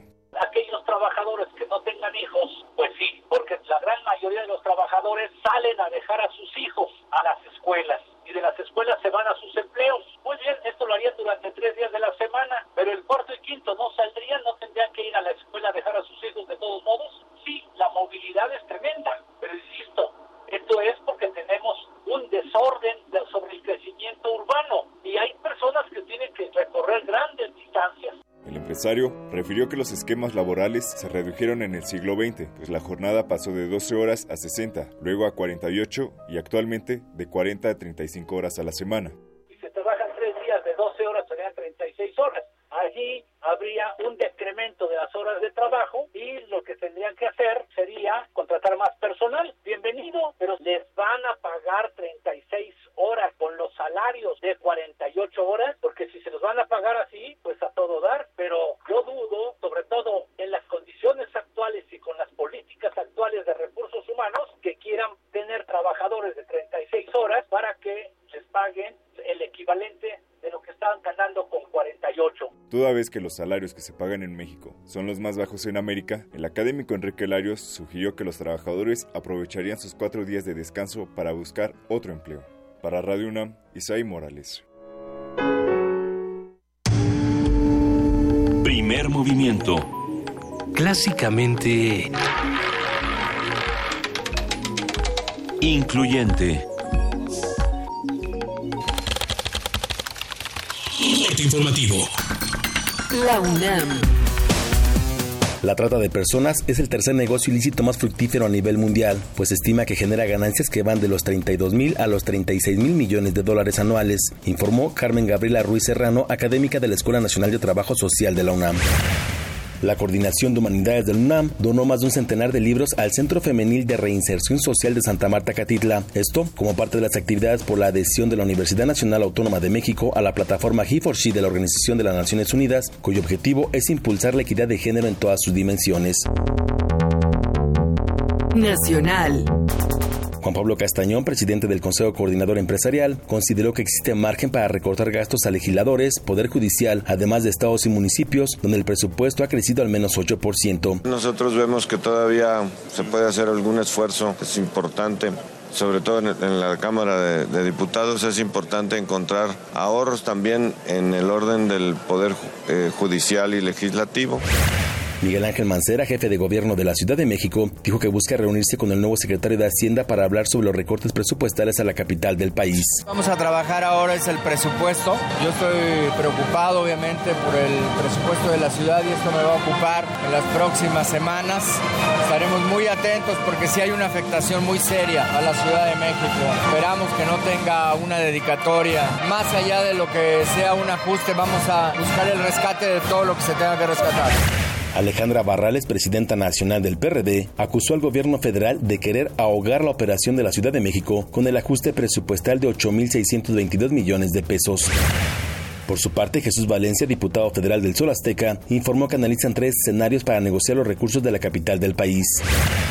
José Antonio Mit, secretario de Hacienda, reconoció que en estos momentos los mercados financieros presentan alta volatilidad derivada de factores externos. Dijo que no hay margen para nuevos recortes. Es un entorno de gran incertidumbre. No sabemos cómo, cuándo, de qué momento y con qué impacto tendrá el cambio en, la política monetaria de los Estados Unidos. Tenemos incertidumbre por el proceso electoral. Tenemos enorme volatilidad en los mercados. El Poder Judicial de Veracruz giró 13 órdenes de aprehensión contra integrantes del movimiento campesino de los 400 pueblos, acusados de agredir al presidente nacional del PAN Ricardo Anaya y al gobernador electo Miguel Ángel Yunes el pasado 29 de junio. Policías federales detuvieron a Clara Elena, alias La Señora, quien es esposa del narcotraficante Héctor Beltrán Leiva. Las autoridades informaron que tras la captura del capo, Clara Elena asumió el liderazgo del cártel en Acapulco. Economía y finanzas. Michael Froman, representante de comercio de Estados Unidos, aseguró que de no aprobar el acuerdo de asociación transpacífico, China tendría liderazgo de comercio exterior. Por su parte, Alfonso Guajardo, secretario de Economía, advirtió que México debe aprobar el tratado sin importar si Estados Unidos hace lo propio. Internacional. El director general del Organismo Internacional de Energía Atómica, Yukiya Amano, condenó el quinto ensayo nuclear de Corea del Norte desde que comenzó a realizar esas pruebas en 2006. el Consejo de Seguridad, en su resolución 2270, condena en los términos más enérgicos el ensayo previo del 6 de enero de este año de la República Popular Democrática de Corea.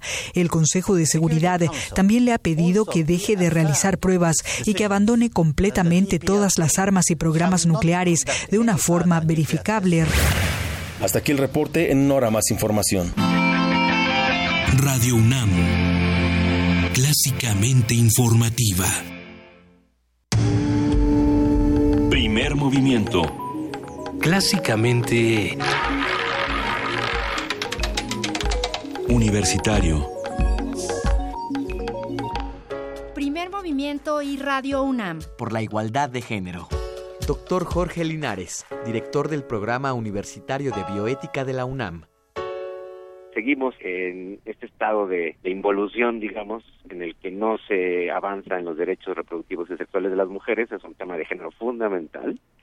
la, el derecho a la interrupción legal del embarazo cuando es voluntaria y, y la no persecución cuando es involuntaria, obviamente.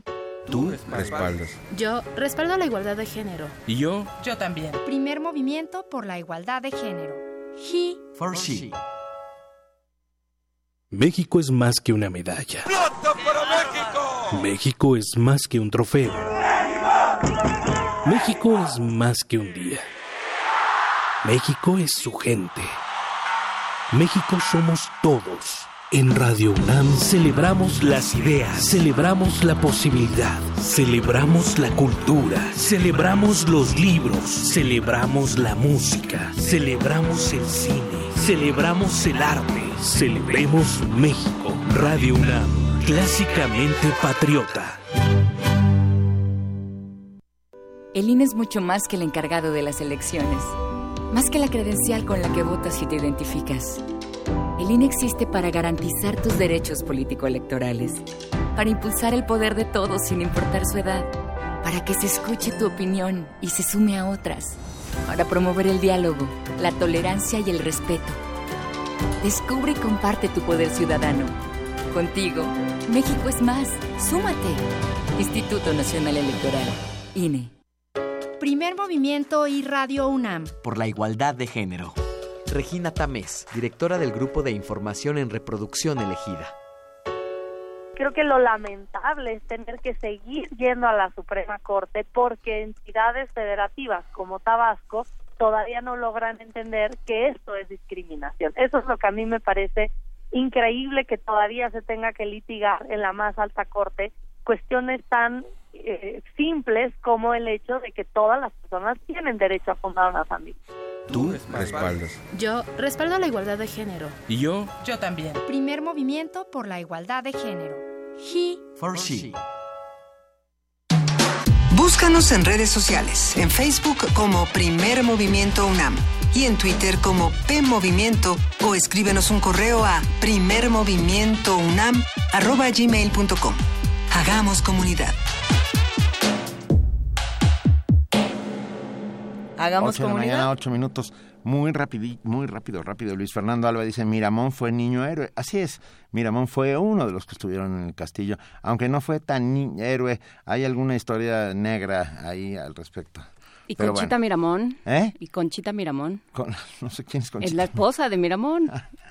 Tiene toda una leyenda. Un día no. vamos a platicar de Venga, algún día platicaremos Oigan, de... Andrea González nos mandó su foto desde el autocinema Coyote. Ah, sí, ah, ya la vi. Está, está muy linda esta fotografía. Para todos los que quieran ir al autocinema Coyote va a haber más boletos después de eh, algunas participaciones que todavía tenemos aquí preparadas para todos ustedes. Muchas gracias a todos, de verdad, muchas gracias.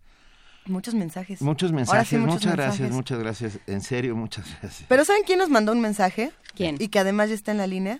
Bueno, es que nos escribe por Twitter, nos escribe por Facebook, pero también nosotros hablamos con él cada semana. Es Juan Mario Pérez, el secretario técnico del Programa Universitario de Estudios de la Diversidad Cultural y la Interculturalidad. ¿Cómo estás, Juan Mario? Muy buenos días. ¿Qué tal, Luisa? Buenos días, Benito, Juana Inés, ¿cómo están? Bien, es Muy de buena bien. suerte tenerte con nosotros. Pues, este, yo creo que sí. Lo es porque vamos a hablar de un tema importantísimo, el activismo digital en lenguas indígenas. ¿Cómo va todo esto, querido Juan Mario? Pues va muy bien, sobre todo porque todas nuestras supersticiones y nuestros mitos fundacionales y nuestros males de ojo y todas esas cosas que nos atribuyen como meras a veces cuestiones de folclore anecdóticas, pues son una realidad que en nuestras redes digitales están sucediendo. Claro. Y esto es porque eh, pues la rápida revolución tecnológica que, que en el mundo que, que habitamos, ¿no? Pues no los pueblos indígenas y las comunidades indígenas en, en México, en América Latina y en todo el mundo, pues no son ajenas, ¿verdad? A esta a esta revolución tecnológica y existe un movimiento emergente de apropiación de tecnologías de la información eh, que tiene, entre otros objetivos, revitalizar las lenguas indígenas eh, y su relación eh, intracomunitaria, ¿verdad? Para, para este sentido, este, es que se llevó a cabo en la ciudad de Oaxaca de Juárez el viernes, sábado y domingo pasado el segundo encuentro de activismo digital en lenguas indígenas eh, en el Centro Cultural San Pablo, en el centro de Oaxaca. No sé si conozcan este centro cultural, pero bueno, es, es, es Sí. formidable, ¿no? Maravilloso. Y bueno, este, este segundo encuentro convocado por uh, eh, el Servicios Universitarios de Redes de Conocimientos en Oaxaca, SURCO, así se llama en- en- por sus siglas, ¿verdad? La Biblioteca de Investigación Juan Córdoba y Global Voices, eh, pues reunió a más de 25 eh, jóvenes en su en su gran mayoría, 25 activistas digitales indígenas del país, ¿no? En, en este sentido, eh, Oaxaca este movi este eh, es un segundo encuentro, el primero fue en 2014, pero aquí el asunto es eh, eh, es cómo los pueblos generan códigos culturales, se apropian de tecnología en lenguas indígenas, promueven derechos y libertades de las mujeres en torno al acceso a usos de las tecnologías, cómo fortalecen sus procesos de comunicación comunitaria y sobre todo cómo acortan la brecha digital, ¿verdad? Porque al final del día se trata de abrir tecnología para la apropiación eh, y que sea una forma de empoderamiento comunal y de crear relaciones horizontales con la tecnología y evidentemente a partir de esto poder crear relaciones horizontales con la eh, pues con la sociedad en su conjunto, ¿no? En, en este aspecto, entonces la presencia de lenguas indígenas en internet pues es cada vez más visible. No sé cómo cómo lo vean ustedes. sin, sin duda es un acto de elemental justicia para iniciar el, el, el corte de esta brecha que hay entre unos y otros. Pero- o sea, el acceso a, a estos medios a mí me parece importantísimo. Pero no sé, yo no sé si es justicia, de- o sea, si sería justicia la, la palabra que yo usaría, Juan Mario, eh, sino como una, una forma de aprender eh, con, con H, Con ¿no? H. De, de hacerse de, de las palabras y de hacerse de los medios para, para poder, o sea, lo mismo que sucede con las radios comunitarias, lo mismo que sucede con otros medios de comunicación, de pronto eh, poner un pie adentro y decir aquí estamos, aquí estamos, estas son nuestras maneras de pensar, estas son nuestras maneras de hablar y de comunicarnos y somos tan mexicanos como cualquier otro y so- estamos tan presentes y tan vivos como cualquier otro otro país o como cualquier otra Sí. etnia, ¿no? Todo lo que dijiste es maravilloso y yo insisto, suena a justicia. Pero, no es algo dado, con- pues. Estoy de acuerdo con los dos, pero aquí el asunto es que la justicia no no no no viene de del aparato público del No, Estado, no, no. nosotros mismos somos promotores de, de una de acciones más justas, ¿no? De- de acabar con iniquidades, ¿no? Eh, y a veces eso pues nos lleva también desde luego o, o parte desde nuestros propios desarrollos autonómicos, pero también eh, como dice Juana Inés, eh, el, el, el asunto también es, es un asunto eh, político, porque el activismo digital, que al final del día de eso se trata, es desde luego una forma de hacer política en las redes sociales.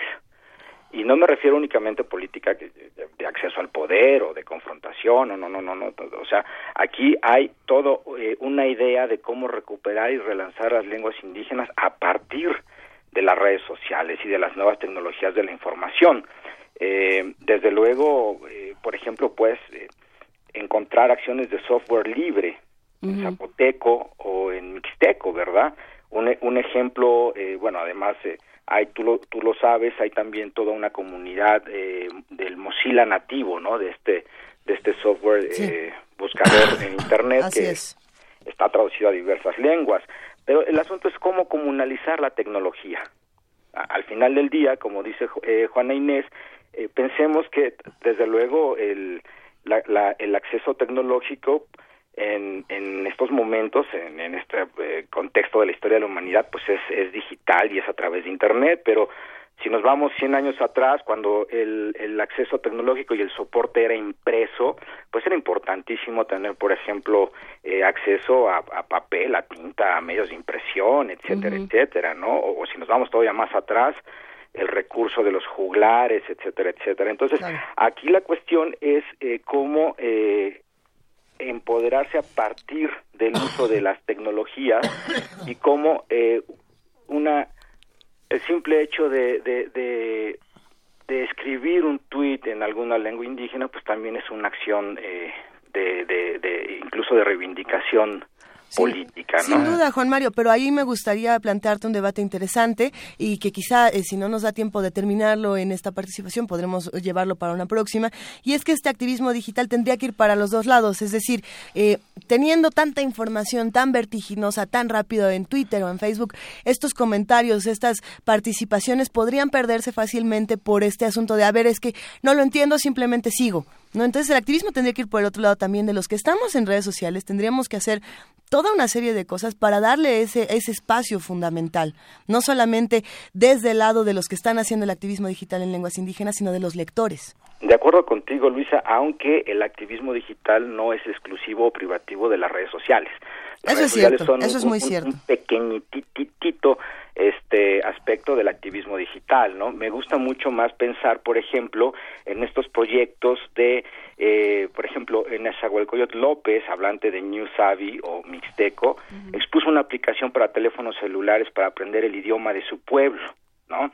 Entonces, eh, es, es ese, ese es el asunto, porque también ya Exacto. en una participación anterior hablé de cómo las comunidades de Oaxaca están tendiendo sus propias redes de telefonía celular, ¿no? Cierto. Y si además ya, ya generan sus propias aplicaciones en este momento para aprender el idioma de su pueblo, pero el día de mañana para otras tantas cosas, en sus, eh, o sea, en, en, en lenguas indígenas, pues el espectro se abre bastante, ¿no? Y eh, eh, hubo temas eh, muy, muy importantes, eh, por ejemplo, lexicografía, eh, analytics y posicionamiento de información, usos de radiotecas, ISU para eh, compartir audios y PDFs, localización de software libre, creación y edición de audios, animación en software libre, proyectos como blogs en zapoteco, aplicaciones para teléfonos móviles en mixteco que ya dije, canales de YouTube para aprendizaje de lenguas, etcétera, etcétera, etcétera, ¿verdad?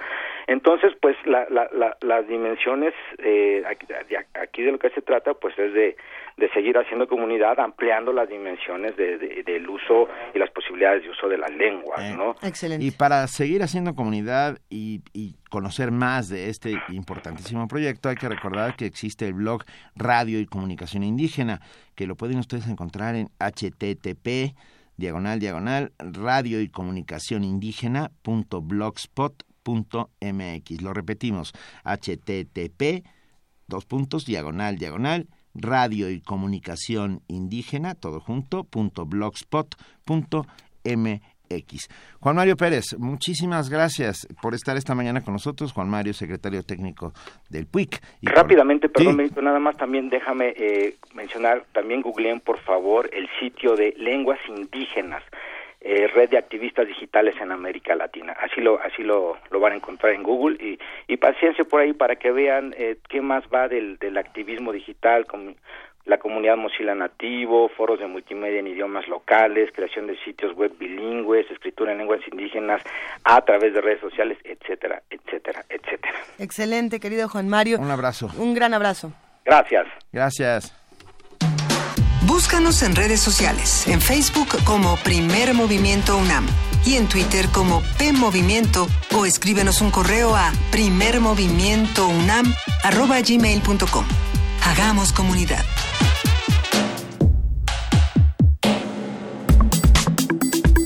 Nota Nacional.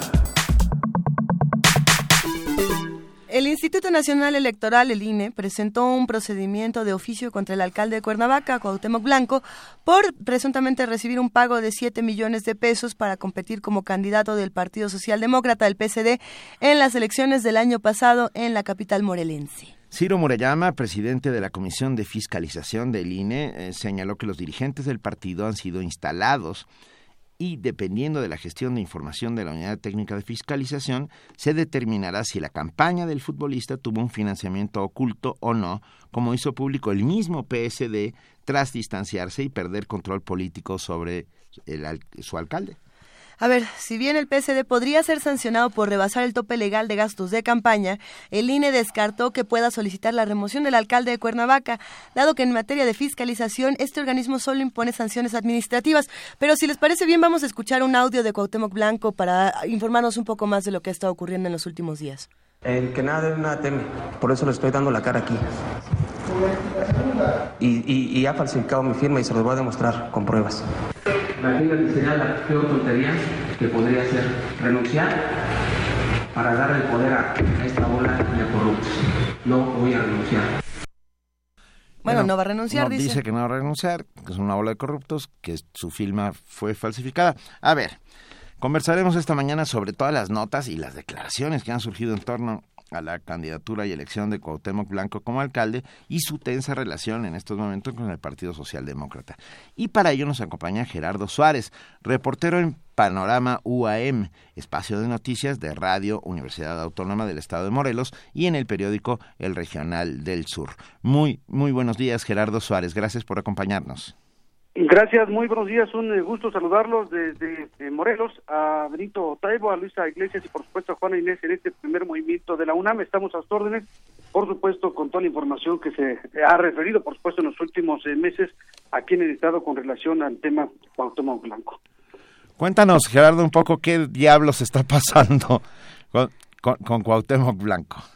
Eh, pues mira, comentarte que es eh, verdaderamente eh, extraordinario eh, lo que sucede eh, de manera particular en Cuernavaca, derivado de que desde hace meses, desde el inicio en que Cuauhtémoc Blanco anunciaba su participación para competir en un partido que prácticamente estaba destinado a morir políticamente hablando en el proceso electoral del año 2012, en virtud de que era considerado un partido pequeño, un partido pequeño, el Partido Socialdemócrata.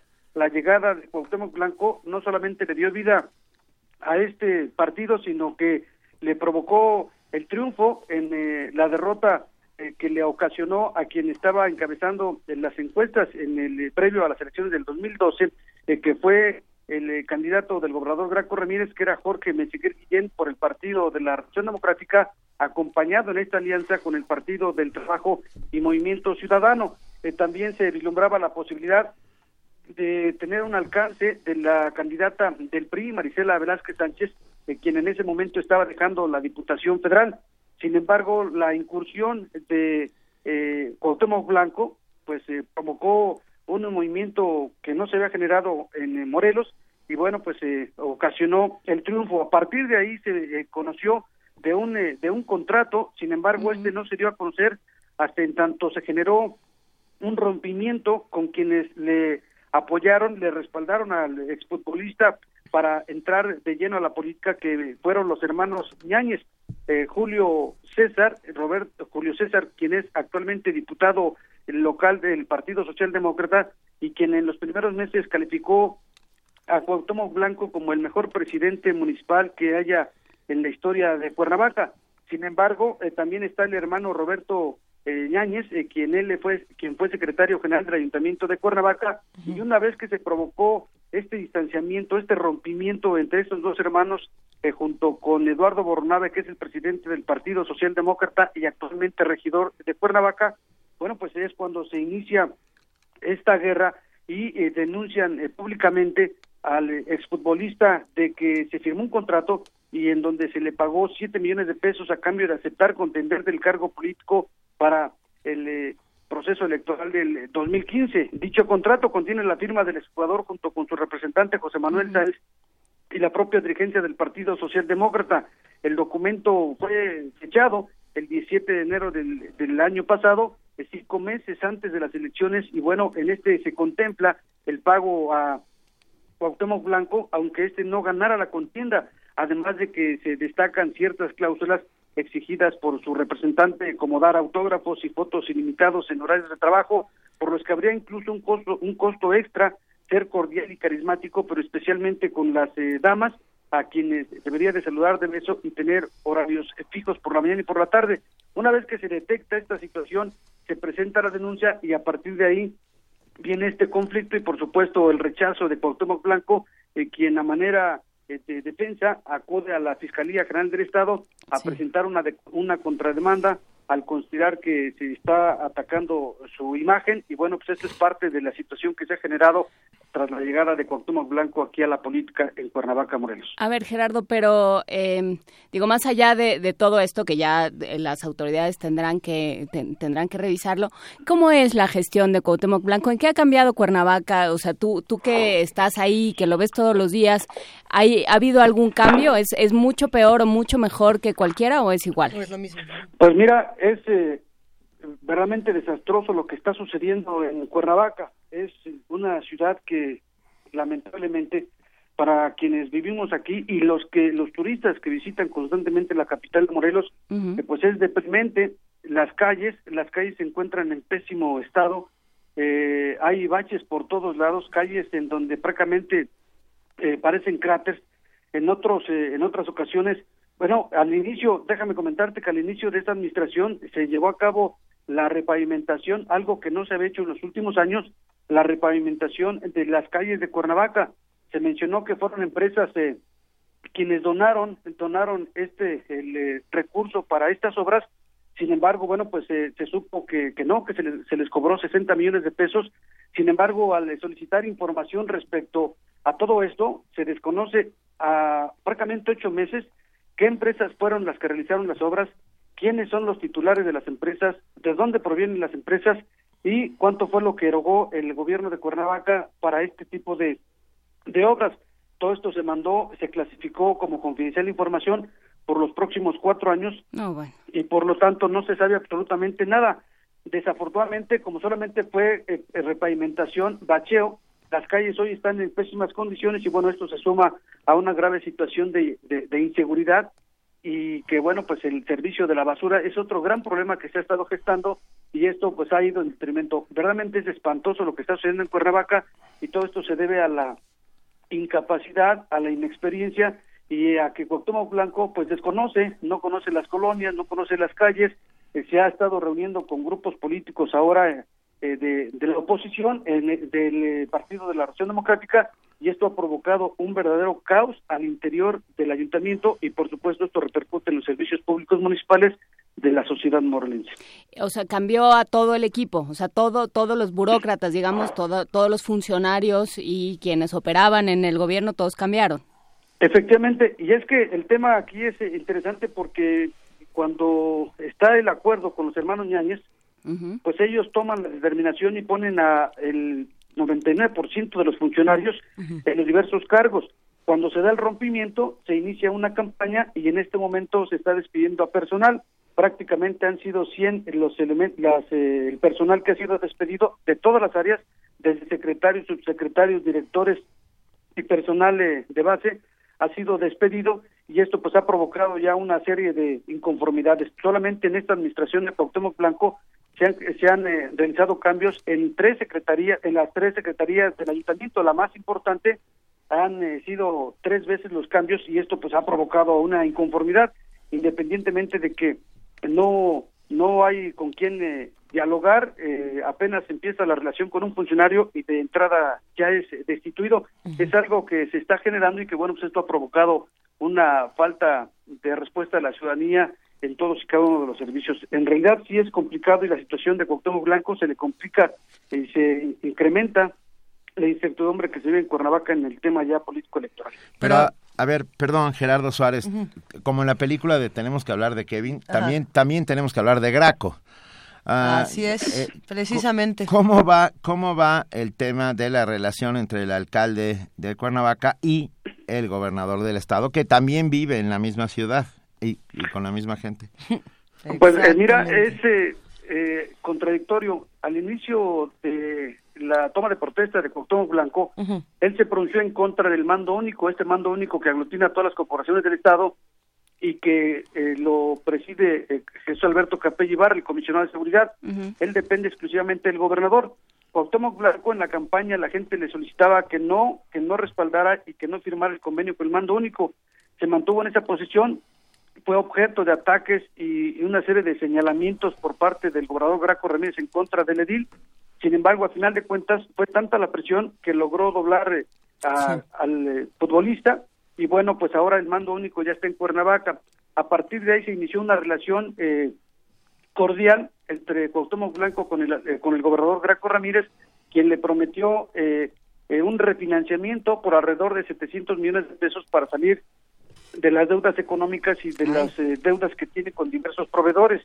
Hasta el momento no se ha acordado, pero bueno, a través de, de eh, Rodrigo eh, Galloso Cepeda, quien es el presidente del PRD y es hijo también de Graco Ramírez, bueno, pues se inició ya una relación eh, con reuniones que han sostenido y ahora es el gobierno del Estado el que se metió ya dentro del Ayuntamiento de Cuernavaca, es el que de alguna manera está ya eh, colocando a personal eh, afín al gobierno del Estado y prácticamente, bueno, pues ahora ya se viene otra situación complicada porque, por ejemplo, hoy en día el sistema de agua potable del canterero de Cuernavaca vive una situación sui generis. Desde hace eh, prácticamente dos meses eh, se tiene a dos directores, dos directores del ZAPAC. El primero se llama José Pérez Torres, quien fue designado como encargado de despacho por parte del alcalde Cuauhtémoc Blanco y el segundo, el segundo ha sido designado por los integrantes de la Junta de Gobierno del propio Zapac, José Casas González. A este eh, personaje, a José Casas González, la semana pasada lo detuvieron elementos de la policía del mando único y lo trasladaron a la fiscalía eh, porque supuestamente estaba usurpando funciones. Eh, salió libre y fue objeto de señalamientos, pero no fue sancionado ni castigado. Presentó una controversia y bueno, pues están esperando ya el resolutivo. Por lo pronto hay dos directores en el ZAPAC y eso te da eh, pues un ejemplo de lo que se está viviendo en Cuernavaca, en donde pues prácticamente no hay ni pie ni cabeza y el Estado, bueno, pues está convulsionado. Oye, Gerardo, otra pregunta. ¿Qué, qué sabemos de José Manuel Sanz Rivera? Este hombre que fue el manager de Cuauhtémoc, de Cuauhtémoc Blanco durante su carrera como futbolista y quien dicen que es el que gobierna. Efectivamente, pues eh, lo que sucede es que eh, José Manuel Sanz eh, pues es el que mantiene la relación eh, política entre Rodrigo Galloso Cepeda, presidente del PRD, y eh, el que básicamente está tomando las determinaciones. Es un tema complicado, complicado, difícilmente se les puede ver, muchísimo más se les puede entrevistar, y bueno, pues eh, básicamente es, es lo que se está generando. Y es lo que se está señalando, eh, eh, eh, Benito, sin embargo, bueno, pues eh, comentarte que el tema, el tema para los propios eh, eh, medios de comunicación es complicado, eh, cambios en todos lados, en todas las áreas, en todas las direcciones, y bueno, pues eh, Cuernavaca eh, difícilmente había vivido una situación de esta naturaleza. El sistema de recolección de la basura actual eh, anteriormente estaba fungiendo por ocho empresas, que era el sistema de recolección de la basura, el CIREC. Llega el gobierno de Cuauhtémoc Blanco, los cambia y ahora también se desconoce el tipo de, de- de empresa. Se menciona que es una empresa que proviene del estado de Puebla, pero no se sabe cuánto se paga. Dicen que son alrededor de 9 millones de pesos mensuales, pero se desconoce el número de la cantidad. Son aproximadamente 450 toneladas de basura diaria que se recolectan, pero son situaciones, negocios por todos lados, negocios turbios que, bueno, pues poco a poco van saliendo a la luz. Sin embargo, hasta el momento también no se sabe en qué condiciones se encuentra.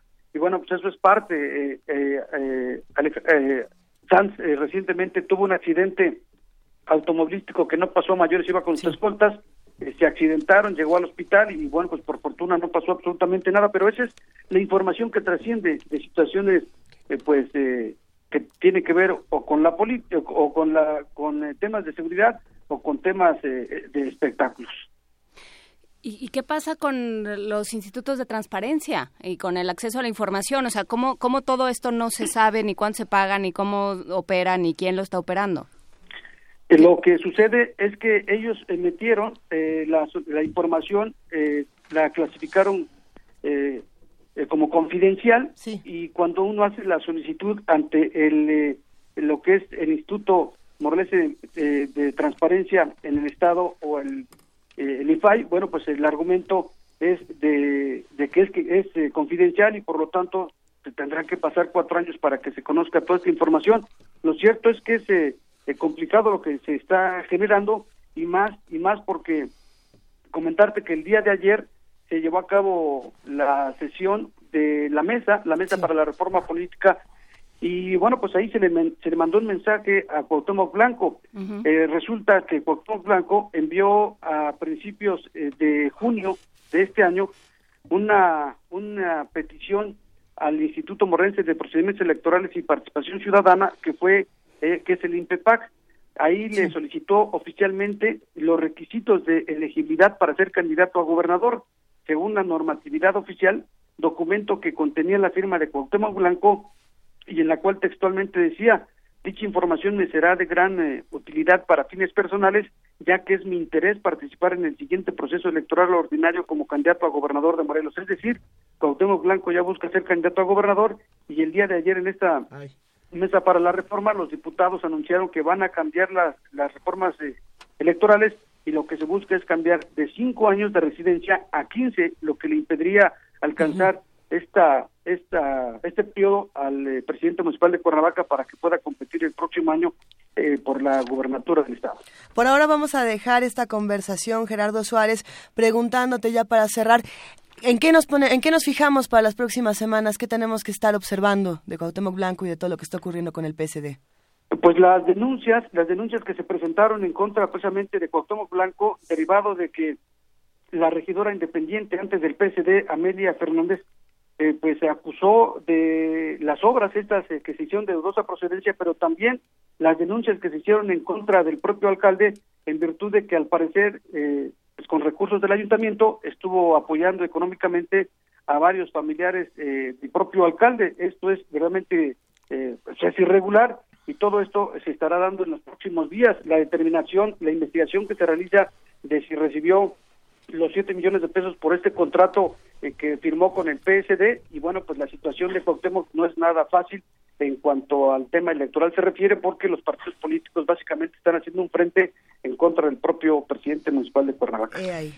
Muchísimas gracias, eh, Gerardo Suárez, reportero de Panorama UAM, espacio de noticias de Radio Universidad Autónoma del Estado de México y del periódico Regional del Sur. Si, si estás de acuerdo, muy pronto volveremos a hablar para saber qué, está, sus- qué sigue sucediendo en Cuernavaca.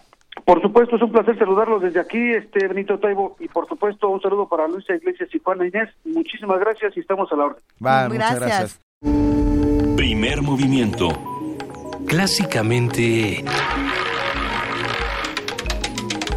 Incluyente.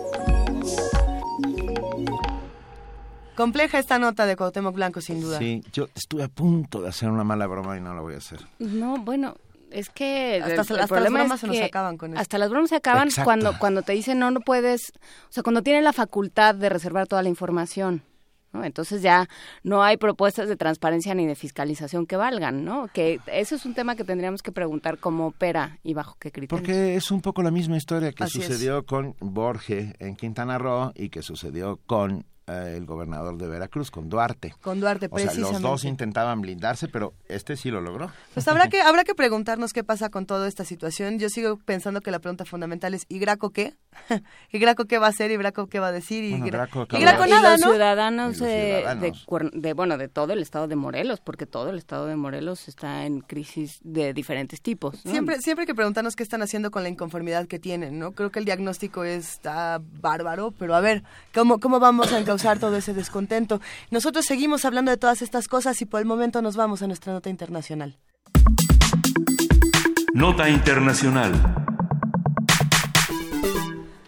Para el Premio Nobel de Física Albert Einstein, la liberación de la energía atómica no ha creado un nuevo problema, simplemente ha hecho más urgente la necesidad de resolver uno ya existente. El viernes pasado, al conmemorar el 68 aniversario de su fundación, Corea del Norte ejecutó su quinta y mayor prueba nuclear, respaldando las afirmaciones de su líder Kim Jong-un sobre el perfeccionamiento de la capacidad del país comunista de montar una ojiva nuclear sobre un misil balístico, con lo que demostró que no piensa modificar el curso de su política nuclear y de seguridad. Bueno, demuestra muchas cosas. A ver, ante este escenario, Japón, Corea del Sur y Estados Unidos buscan en Naciones Unidas sanciones más duras que representen un sufrimiento insoportable sobre Corea del Norte que no le deje más opción que cambiar. ¿Qué quiere decir esto? Bueno, a ver, según declaró el ministro de Relaciones Exteriores subcoreano Jung Buyung-se, pero habrá que preguntarnos qué quieren decir estas declaraciones. Estados Unidos, eh, si bien insiste en propiciar una condena global sobre las políticas de Pyongyang, busca políticamente, diplomáticamente, que China, como principal aliado de Corea del Norte, presione con su influencia el cese del programa nuclear norcoreano y se genere una nueva articulación regional entre el país más aislado del mundo y sus aislados y sus aliados en Asia. Esta mañana vamos a conversar con Benjamín Ruiz Loyola, él es profesor de la Facultad de Química de la UNAM y bueno, vamos a charlar sobre lo ocurrido en Corea del Norte, lo que se sabe de sus pruebas nucleares y su impacto en el clima, bueno, en este clima armamenticio global que sin duda ha dado mucho de qué hablar. Muy buenos días, Benjamín Ruiz Loyola, ¿cómo estás? Muy buenos días, aquí encantado de saludarlos. Es un placer volver a estar con ustedes, aunque sea de lejecitos, porque pues ya no me han invitado, oye. No, a ver, vas a tener Aquí que volver estamos, aquí, aquí Benjamín. Eh, nos gusta mucho hablar esta mañana contigo por teléfono. No entendemos, a ver, ¿qué está pasando en este momento en Corea del Norte? Eh, una semana hay un lanzamiento, otra semana hay una amenaza, otra semana resulta que nada, de esto sucedió. Eh, es, es, es una situación confusa. ¿Desde dónde le entramos? Mira, la situación aparentemente es confusa, pero no lo es. Pero tanto. no lo es tanto. En enero tuvimos una una prueba que se calcula una potencia de aproximadamente 5.3 kilotones. Y eso Eh, equivale a Equivale a aproximadamente 5.000 toneladas de dinamita explotadas en un solo momento. Este, ahorita, ahorita que hable de la siguiente prueba, voy a hacer una comparación para que nos demos una, una idea. Eh, las semanas siguientes estuvieron haciendo pruebas de lanzamiento de misiles y lo más interesante, porque ya sabíamos, sabemos que tienen misiles, sabemos qué tipo de misiles, sabemos el alcance de los misiles. El Dong 2 tiene un alcance de 6.000 kilómetros, lo cual significa que puede alcanzar desde territorio coreano, eh, puede alcanzar Alaska. Es decir, ya puede alcanzar objetivos estadounidenses. Pero lo más interesante es que estuvieron haciendo pruebas lanzando misiles desde submarinos, pruebas que fueron exitosas. lo cual implica que ya no necesitan lanzar misiles hacia territorio estadounidense desde eh, su propio territorio, sino que lo pueden hacer de manera móvil mediante el uso de submarinos. Ahora bien, la prueba que hicieron la semana pasada alcanzó eh, aproximadamente 10.1 kilotones. Le podemos dar dos lecturas. La primera es casi duplicaron eh, la potencia del misil de, el, eh, el explosivo que probaron en enero. Es decir, en ocho meses ya duplicaron la potencia. Segundo, podemos pensar que como son pruebas no sea el, eh, el explosivo completo, sino que sea un fragmento. Es decir, vamos a suponer que es solamente la mitad de lo que de lo que tienen. Eh, ¿A qué equivale 10.1 megatones? La bomba que destruyó Hiroshima en 1945 era una bomba con una capacidad de 14 kilotones. Es decir, ya tienen capacidad para, para arrasar con una ciudad. Y si y si no estoy tan equivocado y tienen el alcance de que no sean 10 sino que sean 20 kilotones, esa era la potencia de la bomba que destruyó Nagasaki. Entonces, eh, si le sumas que ya aumentaron la potencia de las cabezas nucleares, que han estado demostrando que sus misiles ya tienen eh, mucho mayor eh, puntería, digámoslo así, y además tienen submarinos y pueden lanzar misiles desde submarinos, pues la cosa se pone un poco un poco fea. Y lo que mencionan ustedes en relación con la importancia que tiene China como aliado, casi único aliado de Corea del Norte, esto, pues vemos que las sanciones no pegan, no funcionan si no eh, las aprueba las aprueba China. Desde el punto de vista del Consejo de Seguridad, China agradece, China aprueba, China eh, está totalmente de acuerdo pero desde el punto de vista de alianzas, China le sigue dando todo el apoyo al régimen de Pyongyang. ¿Estamos, Benjamín Ruiz Loyola, frente a una nueva guerra fría que se empieza a calentar? Esto, yo creo que quizá estamos más allá de lo de lo que implicaba la, la guerra fría, porque la guerra fría eran eran amenazas cantadas, estas son amenazas demostradas más bien, ¿no?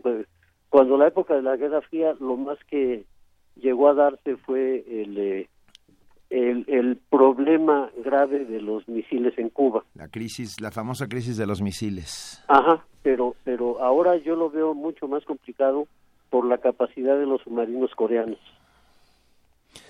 Esto quiere decir que es una amenaza latente para esa región del mundo y sobre todo ahora con lo que con lo que tú nos estás contando, incluso para territorio continental de los Estados Unidos.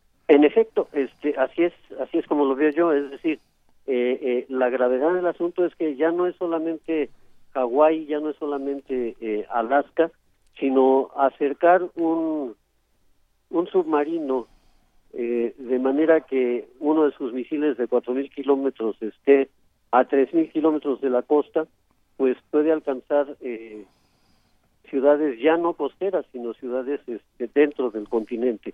Y eso es lo que preocupa gravemente porque imagínate que disparan contra San Diego y se les va un poquito la onda y le pegan a Tijuana.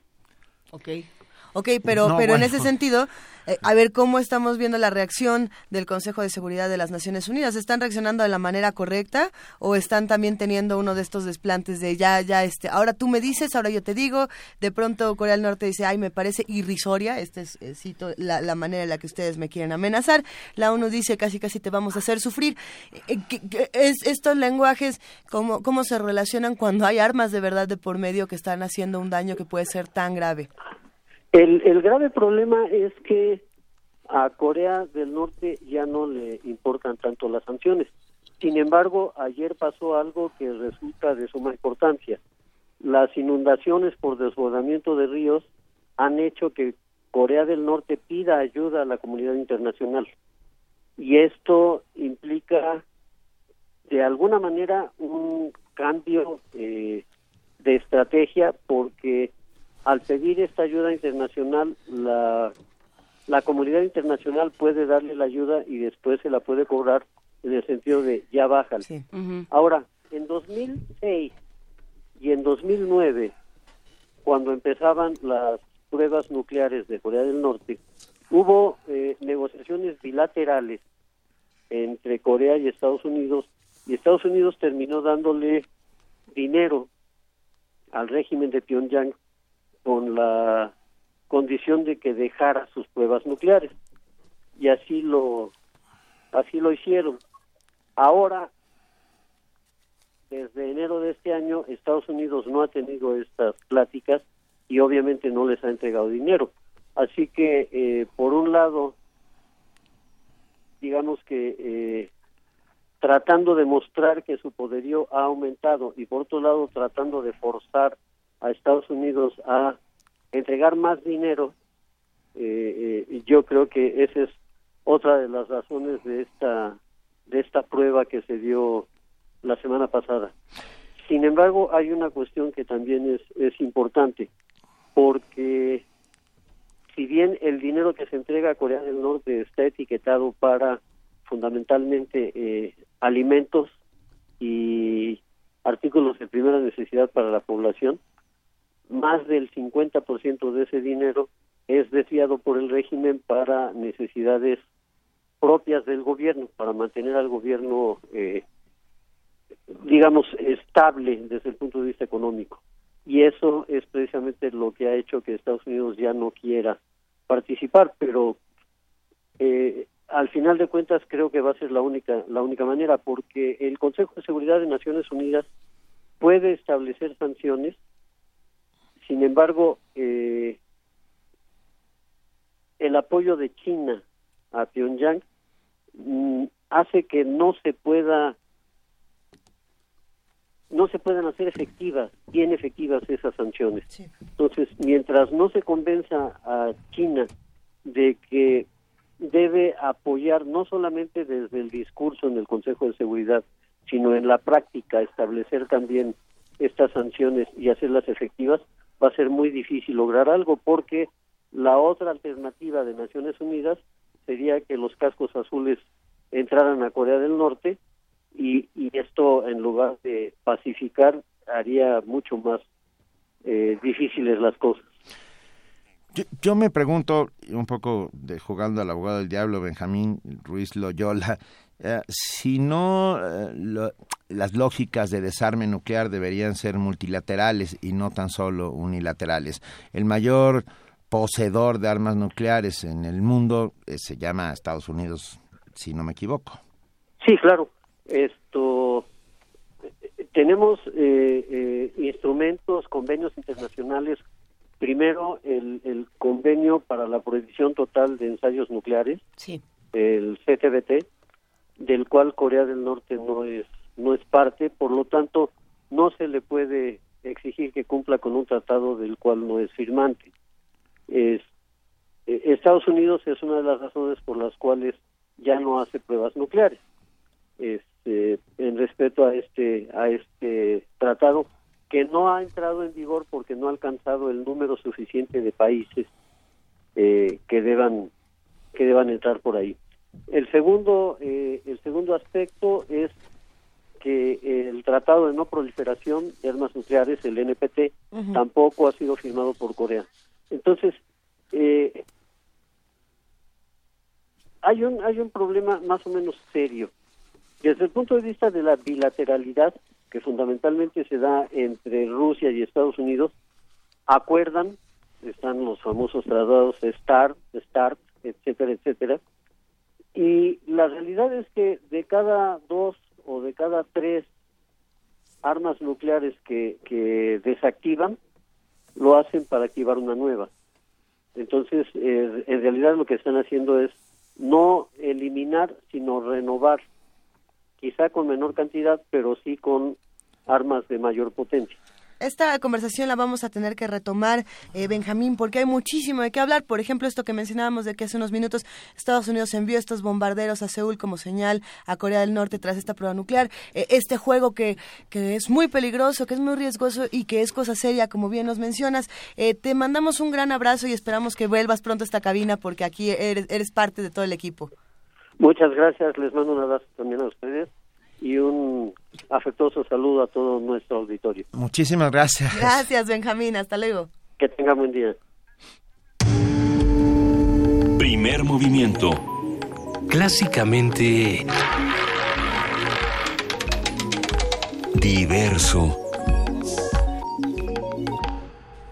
Ayer se falló este premio de novela juvenil Universo de Letras y el ganador, eh, que además está en la línea y nos da muchísimo gusto, es Irving Gibran Valle Alarcón con su novela Eros entre las balas. Él es, como ustedes saben, egresado de la licenciatura en Lengua y Literaturas Hispánicas y se dedica a la docencia. Irving, muchísimas felicidades. Buenos días, ¿cómo estás? Buenos días. Eh, hola, Ir- gracias. Hola Irving, aquí Benito Taibo.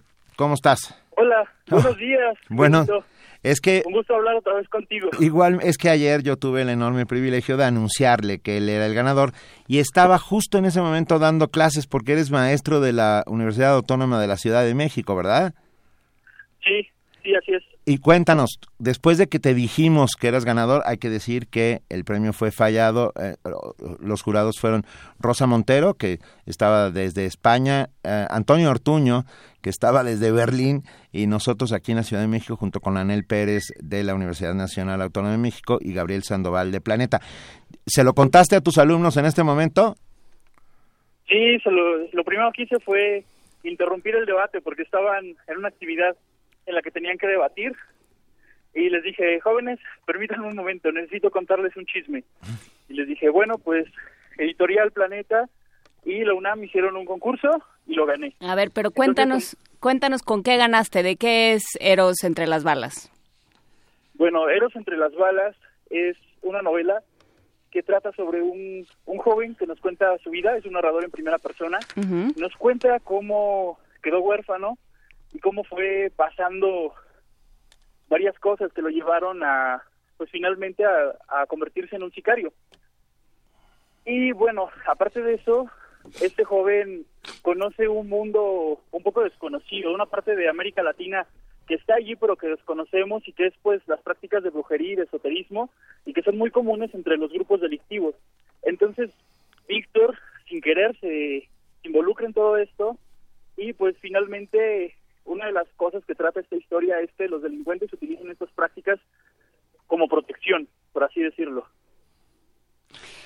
Ok, y porque tú, porque tú estás interesado en la novela sicarista, ¿no? Sí, en la novela, en la Sicaresca. novela sicaresca. Sí, Y- claro. y en el Eh, modernismo. Sí, sí, en el modernismo también me encanta el modernismo, soy fan del, del modernismo. Muy bien. ¿Y, y qué vas a hacer con, con este premio y qué vas a hacer con esta novela? No es la primera novela que empiezas, nos, nos decías en tu, en tu biografía. Sí, eh, desafortun- llevo dos novelas. Ajá. Desafortunadamente una la perdí, se me perdió la USB. ¿Cómo no? Me imagino que la perdí en la calle, entonces desapareció la. Dropbox, gente, Dropbox. Está bien, hay alguien que la ha de haber leído y la ha de haber encantado, eso es algo bueno. O que usó el USB la- para y- otra cosa. Y la otra eh, es una historia que todavía no termino. Ajá. Es una historia completamente diferente a, a Eros entre las balas. Pero la, la primera era una novela fantástica. Y pues, fantástica en el sentido de que había aspectos como magia, chamanes y cosas así. Y pues, lamento que se haya perdido, pero voy a reescribirla porque todavía tengo la idea en la cabeza. No- Nos da muchísimo gusto. Tu, tu primer no, ah, vamos a ver, tu primer novela terminada gana este importantísimo premio convocado por la universidad y por Editorial Planeta. Ah, y, y yo me pregunto, ah, ¿cuáles son? ¿Estás escribiendo la próxima ya? ¿Ya estás sentado escribiendo? Sí, es lo que lo que comentaba ayer con, con mi familia, que pues me voy a dedicar a terminar mi otra novela porque creo que el hecho de que haya ganado este premio me va a abrir las puertas y voy a poder seguir mostrándole mi, mi arte al mundo. Entonces estoy muy agradecido con la UNAM, que además de todo es mi alma mater y con Editorial Planeta. Entonces pues voy a seguir trabajando en esto. hay que decir que no, no sé si lo te enteraste ayer, pero hay que decir que eh, ganaste por, por rotunda unanimidad. Tanto Rosa Montero como Antonio Ortuño, como yo mismo, pensamos que tu novela era, tenía todos los valores eh, literarios y, narrativos y de forma y, de, y de fondo que, que, eran importantes. Nos veremos muy pronto porque eh, se presentará la, bueno, el fallo y estarás ahí con nosotros. Vives en Iztapalapa, ¿verdad? Sí, soy de, de Iztapalapa. Qué chido. Nos gusta que el primer premio se quede, en, que el primer premio de novela Universo de Letras se quede en Iztapalapa, a un egresado de la facultad y que además es maestro. ¿De qué das clases en la UACM? Doy clases de expresión oral y escrita a los alumnos de primer ingreso. Bueno, pues ya tienen a un novelista consagrado y premiado entre sus filas. Sí, la verdad es que muchos de mis alumnos están vueltos locos todavía por eso, entonces les mando un saludo a todos, chicos. Venga. Saludos a tus alumnos. sí, saludos a mis alumnos y saludos también a mis profesores de la UNAM, que creo que tuve los mejores maestros. Eso decimos todos, ¿verdad? La, facultad, hasta otra que, vez. Hasta que se empiezan a quejar de, de, que ellos tuvieron los peores alumnos. Irving, muchísimas, muchísimas felicidades. Eh, también aprovechamos este momento para abrazar a todos los que no ganan y que también compiten. Sí, claro. Y decirles que sigan escribiendo, porque no ganar el premio no significa no, no ser un buen escritor. Por el contrario, hay que perseverar y alcanzar estas cosas para ser leídos por más personas. Y esperamos también conocer todos los otros trabajos de los que, de los que no ganaron. Y sobre todo ya te queremos leer, Irving. Ya, ya estamos así. Yo ya lo hice. nosotros ya la queremos. los que no la hemos leído, pues, la queremos leer. Ajá. ¿Qué decías? Ah, que a propósito de eso, de, de seguir animando a los jóvenes, pues quiero que quienes estén escuchando esto sepan que no es el primer concurso en el que en el que participo. Desde la secundaria en la secundaria gané el segundo lugar de un concurso de ensayo que organizó la Subsecretaría de Escuelas Secundarias Técnicas. Gané el segundo lugar, no gané el primero. También concursé en, en certámenes de cuento, otros de novela y pues tampoco tampoco me llevé el primer lugar. Entonces, lo que quiero decirles a todos es que sigan escribiendo, que sigan soñando y que sigan participando, porque pues algún día llega, llega nuestro momento. Ay, qué Venga, nos encanta. Un abrazo enorme a Irving Gibran Valle Alarcón, egresado de, la facultad en el área de lenguas y literaturas hispánicas y ganador del premio de novela juvenil Universo de Letras Planeta, UNAM Planeta, por Eros entre las balas. Te mandamos un enorme abrazo, Irving. Igual les mando un abrazo, un saludo a todos y espero que a los que no lo han leído que les encante la novela. Estoy seguro de que les va a gustar muchísimo. Venga, muy bien. Primer movimiento. Clásicamente universitario. informativo. La UNAM. El rector Enrique Graue aseguró que la UNAM dará mayor apoyo a la investigación, la ciencia y la innovación de nuestro país. Expuso que los recortes al presupuesto del CONACYT afectarán el desempeño de la universidad. La universidad estará atrás en apoyar, a procurar que exista mayor apoyo en la investigación, a la ciencia y la innovación en nuestro país. Porque lo que afecta a CONACYT afecta a la universidad. Todo está listo para despegar. El marco regulatorio existe, la industria existe y la inteligencia existe. Los humanos requerimos un cerebro dinámico, flexible, eficaz, eficiente y adaptable a los cambios del ambiente, dijo César Casasola Castro, profesor de la Facultad de Psicología del UNAM. El académico señaló que esto es fundamental para sobrevivir y adaptarnos a nuevas etapas de la vida individual y colectiva. Nacional.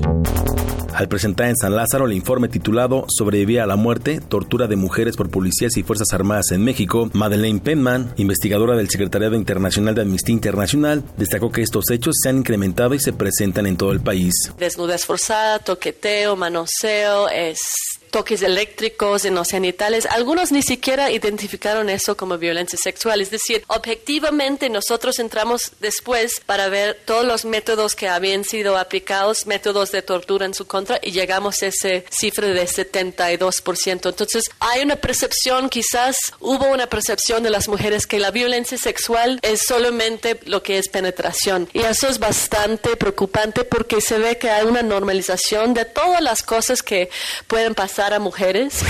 El Consejo Mexicano de Energía afirmó que el recorte presupuestal de 100 mil millones de pesos y casi 9 mil plazas para Pemex, propuestos por el gobierno federal en el paquete económico 2017, debilitarán a la paraestatal frente al mercado internacional. El jefe de gobierno capitalino Miguel Ángel Mancera destacó que el proyecto de constitución de la Ciudad de México, que entregará el próximo 15 de septiembre, dará pie al debate con el fin de dejar el documento. Economía y finanzas. Adair Macruz, presidenta de la Cámara de Comercio, Servicios y Turismo en Pequeño de la Ciudad de México, informó que en estas fiestas patrias se prevé un incremento de ventas de 8% respecto al año pasado. Queremos invitar a los capitalinos a celebrar en forma responsable y con mucho orgullo a ser mexicanos. Los exhortamos a consumir en establecimientos formales donde tendrán una atención esmerada con la garantía de los buenos productos.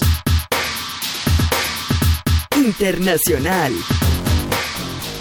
Este martes iniciará la décima séptima cumbre de países no alineados. Venezuela presidirá el evento. Habla Delcy Rodríguez, canciller del país sudamericano. Mira, tenemos de todas las regiones. Ya pronto vamos a poder eh, presenciar la llegada de jefes de Estado, delegaciones de muy alto nivel de todas las regiones que se van a concentrar acá en Venezuela. Vamos a derrotar las mentiras de la oposición y vamos a derrotar las mentiras imperialistas y toda esa campaña que hay con nuestro país y con esta cumbre que es tan importante, es una cumbre hermosa donde las grandes causas del mundo se concentran en un solo llamado por la paz.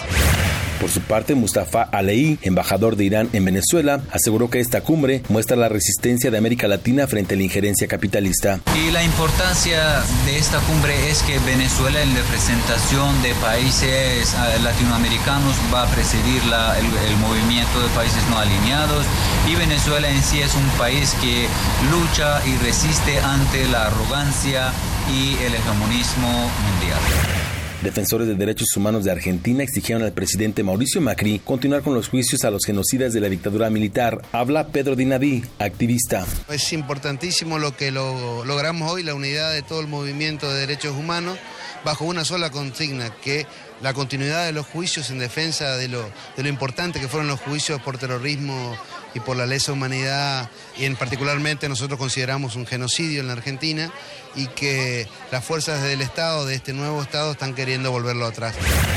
La candidata demócrata a la Casa Blanca, Hillary Clinton, aseguró que pronto volverá a su campaña electoral luego de descansar cinco días por recomendación médica ante la neumonía que padece. Un día como hoy. En 1985 fue lanzado el videojuego Super Mario Bros. Es uno de los videojuegos más vendidos de todos los tiempos y su personaje se ubicó como la figura más emblemática de Nintendo y uno de los más populares de la industria.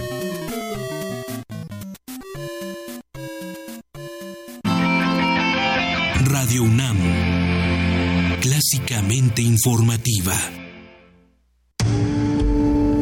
Primer movimiento. Clásicamente... Reflexivo. Te presentamos las novedades que descargacultura.unam tiene para ti. Novedades. Disfruta el cuento de suspenso de Marcel Shaw, La mano gloriosa. Luego desanudó el saco y extrajo de ahí la mano de un muerto, seca y ajada. Estrenos. Descarga gratis el curso completo El arte de la actuación dramática, impartido por el maestro Luis de Tavira. Un actor sabe de sí mismo aquello que de sí mismo le ha dicho el personaje. Descarga, Escucha. y disfruta en www.descargacultura.unam.mx. ¿Diseñas, ilustras o te encanta dibujar? Participa en el cuarto concurso de retrato Autores UNAM. Saca al artista que llevas dentro y retrata a un autor publicado por la UNAM. Consulta las bases y autores participantes en www.libros.unam.mx diagonal Autores UNAM. Invita a la Coordinación de Difusión Cultural a través de la Dirección General de Publicaciones y Fomento Editorial de la UNAM. Una nueva mañana es siempre una nueva oportunidad de arrancar con energía renovada, con visión, con objetivos frescos, siendo críticos y autocríticos. Una nueva luz es abrirnos al diálogo, a nuevas metas y ser propositivos. Es abrir las puertas al cambio y creer en un nuevo comienzo, con muchas ganas, con experiencia y juventud.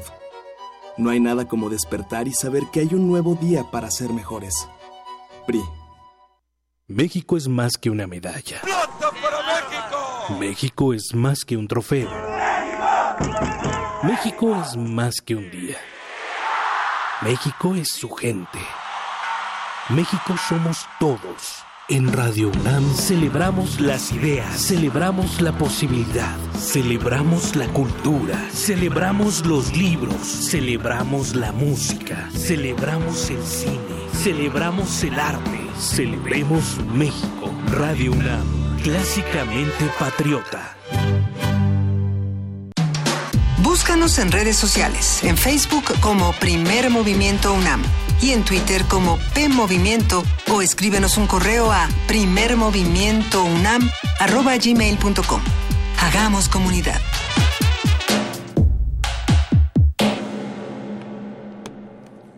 Son las 9 de la mañana con 7 minutos y arrancamos esta última hora de primer movimiento con una nota. La ampliación del canal de Panamá tiene grandes beneficios para los habitantes de esa nación centroamericana que tomó el control de la vía marítima y el incremento del comercio. Eh, y esta es una decisión que permitirá que Panamá incremente su Producto Interno Bruto. Nuestra compañera eh, reportera Virginia Sánchez nos tiene todos los detalles. El pasado 26 de junio, un barco chino hizo historia al estrenar la ampliación del Canal de Panamá, que desde 1914 une el Océano Atlántico con el Pacífico. Históricamente, esta vía ha representado un punto estratégico para el comercio mundial, pero también ha sido un factor de conflicto en la región. Pese a los esfuerzos estadounidenses para mantener su control, la administración de la Casa Blanca no logró adjudicarse la obra de ampliación que ahora pasó a manos del pueblo panameño.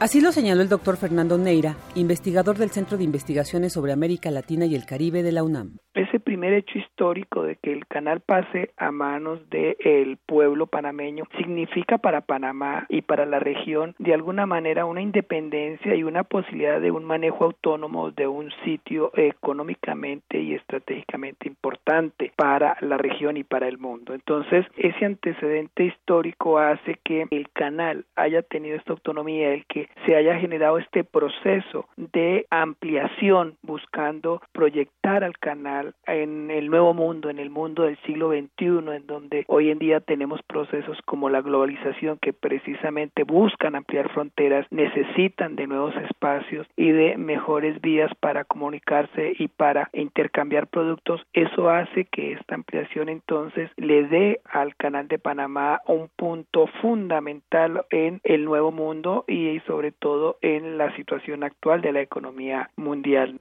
Para potenciarlo y hacerlo funcional y durable, Panamá deberá causar una reestructuración política y un reacomodo de sus diferentes puntos de poder. Habla el especialista. Recordemos que cuando se construyó el canal a comienzos del siglo XX, la mirada que se tenía del mundo, el tipo de embarcaciones que eh, navegaban por ese entonces, distan mucho de las que hoy en día circundan por la región. Entonces diríamos que políticamente es muy importante para Panamá porque obviamente esto le va a implicar una reestructuración política, un acomodo de sus diferentes eh, grupos de poder para hacer funcional y que tenga una durabilidad el canal a largo plazo, por otra parte, para la región es potenciar lo que es eh, un espacio estratégico en la región latinoamericana y todas las posibilidades que tiene de comunicar el comercio entre Pacífico y Atlántico, además de lo que implica este vínculo con Asia y América y el mundo en general. Entonces, eh, no es una situación menor el que hoy en día podamos contar con la ampliación de este canal. Por esa vía pasa el 6% del comercio del mundo y un tercio del comercio entre Asia y América, lo cual implicará que con su ampliación, la nación centroamericana incremente el 2% de su Producto Interno Bruto. Para Radio UNAM, Virginia Sánchez. Primer movimiento. Clásicamente... Universitario. 9 de la mañana, 11 minutos. Nosotros tenemos nuestro propio pequeño canal de Panamá por el cual les vamos a regalar boletos. Tenemos boletos para Autocinema Insurgentes, que está aquí en la Guadalupe Inn. Hay cinco boletos para Perros de Reserva. Gran, gran, gran película. El miércoles 14 a las 9 de la noche. Hay que revisar la publicación en el muro de Facebook. Eh, y ahí están las instrucciones precisas para desarmar la ojiva nuclear de Pyongyang. O sea, para poder ganar esos boletos para perros de reserva, entren a nuestro muro de Facebook y ahí Vania Nuche ha dejado todas las instrucciones e incluso las remarcó con un bonito eh, color verde. Y para Polanco, para el autocinema Polanco, cinco boletos para Adaptation. ¿Cuál es Adaptation? Esa- Porque yo esa- vi no perros de reserva, pero Adaptation. No, es este... ¿Cuál Vamos es? a verla. No se llamaba, creo que se llama en español El ladrón de orquídeas. Ah, ya. Es, Ah, no, Es una gran película. Es el ¿Se llamaba guionista. el Es la es- que estoy pensando. Es el escritor, ¿no? Sí es. Ajá. Es el, el escritor. Sí, la sí, sí, dice escritora que que, sí. tiene en la cabeza al personaje. Eh, ya. Que ella Eh. es, es- ella es esta muchacha que salía con Kenneth Branagh en todas las películas Emma de Shakespeare, Thompson. Emma Thompson. Ya íbamos a tener uno de esos momentos de ¿cuál? La güera. ¿Cuál güera? La que güera, la dieta, un hombre, ¿cómo no? Ajá, Sí. con el alto. ¿Cuál alto? Ese, Perdón, pero esta conversación me recordó a las que yo sostenía todo el tiempo con mi padre. Así, así era nuestra vida. Ah, pero bueno, Boletos ah, boletos, busquen en el muro de Facebook, ahí están todas las instrucciones dadas muy pertinente y puntualmente por nuestra querida Vania Noche.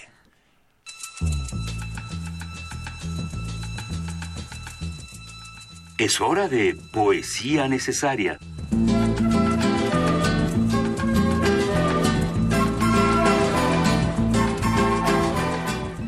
Yo estoy muy contenta esta mañana de contarles que uno de mis autores consentidos, de los autores consentidos de muchísimos de nosotros, cumpliría 100 años y se trata nada más y nada menos que de Roald Dahl. Roald Dahl, por supuesto. Hoy es el aniversario de Roald Dahl, quien tiene poemas para niños y no tan niños, quien tiene narrativa de todos los olores, sabores y texturas.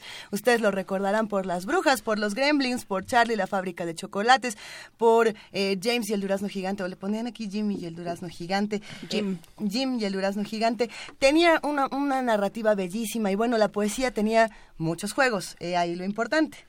Eh, ahí lo importante, eh, lo, lo cuenta, hablábamos eh, cuando dijiste que ibas a leer a Roald Dahl de una biografía. Él tuvo una, una vida muy interesante, él estuvo siempre eh, con, con, no estuvo con sus padres, sus padres murieron creo cuando era muy chico, y entonces lo adoptan unas tías y de ahí sale, por ejemplo, las brujas. Ah, qué maravilla. Siempre dijo, esas brujas son mis tías a las cuales recuerdo con muchísimo cariño, pero tenían ese otro lado también eh, medio macabro. O sea, él, en, hay, hay un libro editado por Alfaguara que se llama Boy, Relatos de Infancia, que, digamos, el Roald Dahl, asumido como adulto, habla de su... De, de sus problemas habla también de su vida como soldado, de su paso por la guerra, de una serie de cosas. Es una es biografía que- interesante. Y es que de su paso por la guerra también salen unos relatos bien interesantes. Vamos a compartir esta mañana con ustedes de los poemas y canciones de Roald Dahl, la canción de En Cien Pies, y se la queremos dedicar al niño Baduel que me acaba de escribir a Twitter, diciéndome que se iba a ir a desayunar unos tacos y que, Ah, pues qué padre. y que le gusta mucho el programa y que quería escuchar un poema también de Roald Dahl. Así que para todos los que se van a desayunar y quieren comer cosas deliciosas, la canción del Cien Pies les va a encantar. Y solamente decir que me lo leyó hace unos minutos nuestra querida Luisa y la traducción es espectacular. A- Está luego, averi- luego averiguaremos de quién es, pero es espectacular. Lo van a encontrar en Alfaguara, en los poemas y canciones. He comido en mi vida muchas cosas y todas refinadas y sabrosas. He comido cebadas, tijeretas y zapitos en salsas de ajo y setas. He comido ratones con arroz, aunque luego padezco ardor atroz. Guisados por los chefs de más renombre, he probado los piojos de un gran hombre. Y he comido ranitas con relleno, y también caracoles en su cieno, y avispas estofadas, y moscas braseadas, y cochinillas en salsa picante, que son aperitivo estimulante. Las huevas de un pez raro, el espinillo, resultan estupendas al ajillo, y las alas del gran escarabajo me encantan, aunque dan mucho trabajo. Los pulgones con sal y mantequilla son cosas que van de maravilla, y adoro las morcillas, de crías de chinchillas. Me enloquecen los ojos de besugo, cocidos lentamente y en su jugo, y no hay nada más rico que cabeza de mantis con su pico. Las larvas de moscón son cosa buena, un plato inmejorable como cena. Hay chinches que asaditas en su grasa perfuman con su aroma media casa y las empanadillas de tripas de polillas bien fritas y adornadas con un huevo son algo que me deja como nuevo. Los sesos de mosquito son algo delicioso y exquisito y están ricas las patas de centolla guisadas con cebolla. Búscanos en redes sociales, en Facebook como Primer Movimiento UNAM y en Twitter como P Movimiento o escríbenos un correo a primermovimientounam@gmail.com. Hagamos comunidad.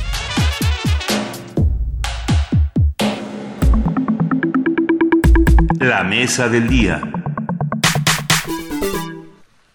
Son las 9 de la mañana Vamos con a 10 trabajar. 17 minutos.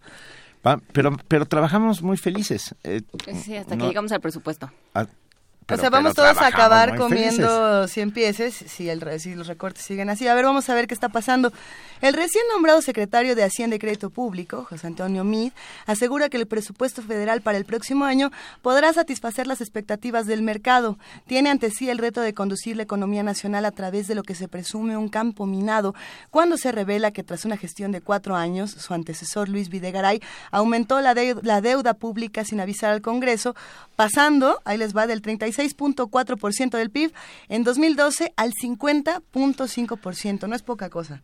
Videgaray se encuentra a merced de un juicio político por infringir la Constitución tras su renuncia un día antes de presentar el paquete económico correspondiente al ejercicio fiscal de 2017. Para el exprocurador fiscal de la Federación, Gabriel Reyes, la estrategia económica del gobierno federal resulta una operación que intenta solventar una mala administración, excesos y conflictos de interés por medio de la reducción del capital social. Hablaremos sobre los recortes presupuestales que ha anunciado el gobierno, a quienes afectan, en qué se traducen y cómo podemos afrontarlos como sociedad con el doctor Benjamín García Páez, profesor del posgrado de la Facultad de Economía de la UNAM. Doctor García Páez, muy buenos días. Buenos días, eh, Benito, Luisa y Juana Inés. Mu- Muchas gracias por igualmente, gracias por acompañarnos. A ver, cu- ¿cuáles son los recortes anunciados y en dónde es donde más se sienten? Bien, eh, los recortes al gasto público eh, se han vuelto, digamos, una práctica recurrente en los dos últimos años, dado el comportamiento de la economía y pues tienden a equilibrar eh, gasto eh, con el ingreso, ¿verdad? Entonces eh, eh, va a repercutir mucho en lo que se denomina eh, gasto estéril, que normalmente pues se refiere a programas que no tienen el control de calidad en el diseño y evaluación y por lo tanto pues ha aumentado la percepción de ineficacia del sector público y por qué no eh, la percepción de corrupción en digamos las clasificaciones mundiales que se llevan. Pero también eh, y lamentablemente pues van a, repercutir en gastos eh, de operación y sobre todo de inversión eh, particularmente y paradójicamente dicho eh, debido a que se celebra mucho el tema de la reforma energética le va a pegar eh, mucho a petróleos eh, mexicanos. Entonces eh, eh, lo que tenemos ante sí eh, pues es eh, digamos una situación este, pues muy muy delicada en términos económicos eh, muy precaria porque aún cuando el secretario de Hacienda eh, como ustedes lo comentaron en la entrada de, eh, a este a esta conversación de que se, re- eh, se se trata de satisfacer las expectativas del mercado bueno pues simplemente lo que eh, en términos prácticos se está diciendo que no obstante las necesidades eh, económicas sociales y aún políticas no hay mucho déficit también en, estas dos últimas materias. En México pues eh, vamos a hacer el esfuerzo eh, los mexicanos por asegurar inclusive pues hasta un superávit no financiero primario en México pues para eh, eh, digamos eh, calmar eh, los nervios calmar las preocupaciones que puedan tener particularmente nuestros acreedores ¿verdad? Es decir, a quienes le debemos eh, en el extranjero, pero también, digamos, y de manera pues muy notable, eh, eh, a quienes le debemos en el interior del país. Es decir, el endeudamiento pues tan alto que tenemos este con en el sistema financiero nacional. A ver, pero hay, eh, en términos de a quién se le recorta y cómo se le recorta, ¿qué podemos esperar, además de, de eh, esto de Pemex? Bueno, eh, estamos, recordemos, en un proyecto, ¿verdad?, de presupuestos de egresos de la Federación. Es decir, estamos ahorita comentando con cierta con ciertos elementos de información que nos da que nos da ese ese proyecto ¿verdad? Eh, eh, va, por supuesto, a, a, ser muy importante, como la Cámara de Diputados, que, como sabemos, es la, es la única instancia que lo aprueba, pues van a estar, digamos, a la altura de las circunstancias o, eh, digamos, también como una práctica política este, pues muy negativa en el país. por hacer algún tipo de, transacciones, digamos, o de distribución del presupuesto eh, eh, que de alguna forma pues favorezca eh, a la afiliación política, digamos, del partido de que se trate. Bueno, todo eso está aún por verse en el caso en el caso de México, ¿no?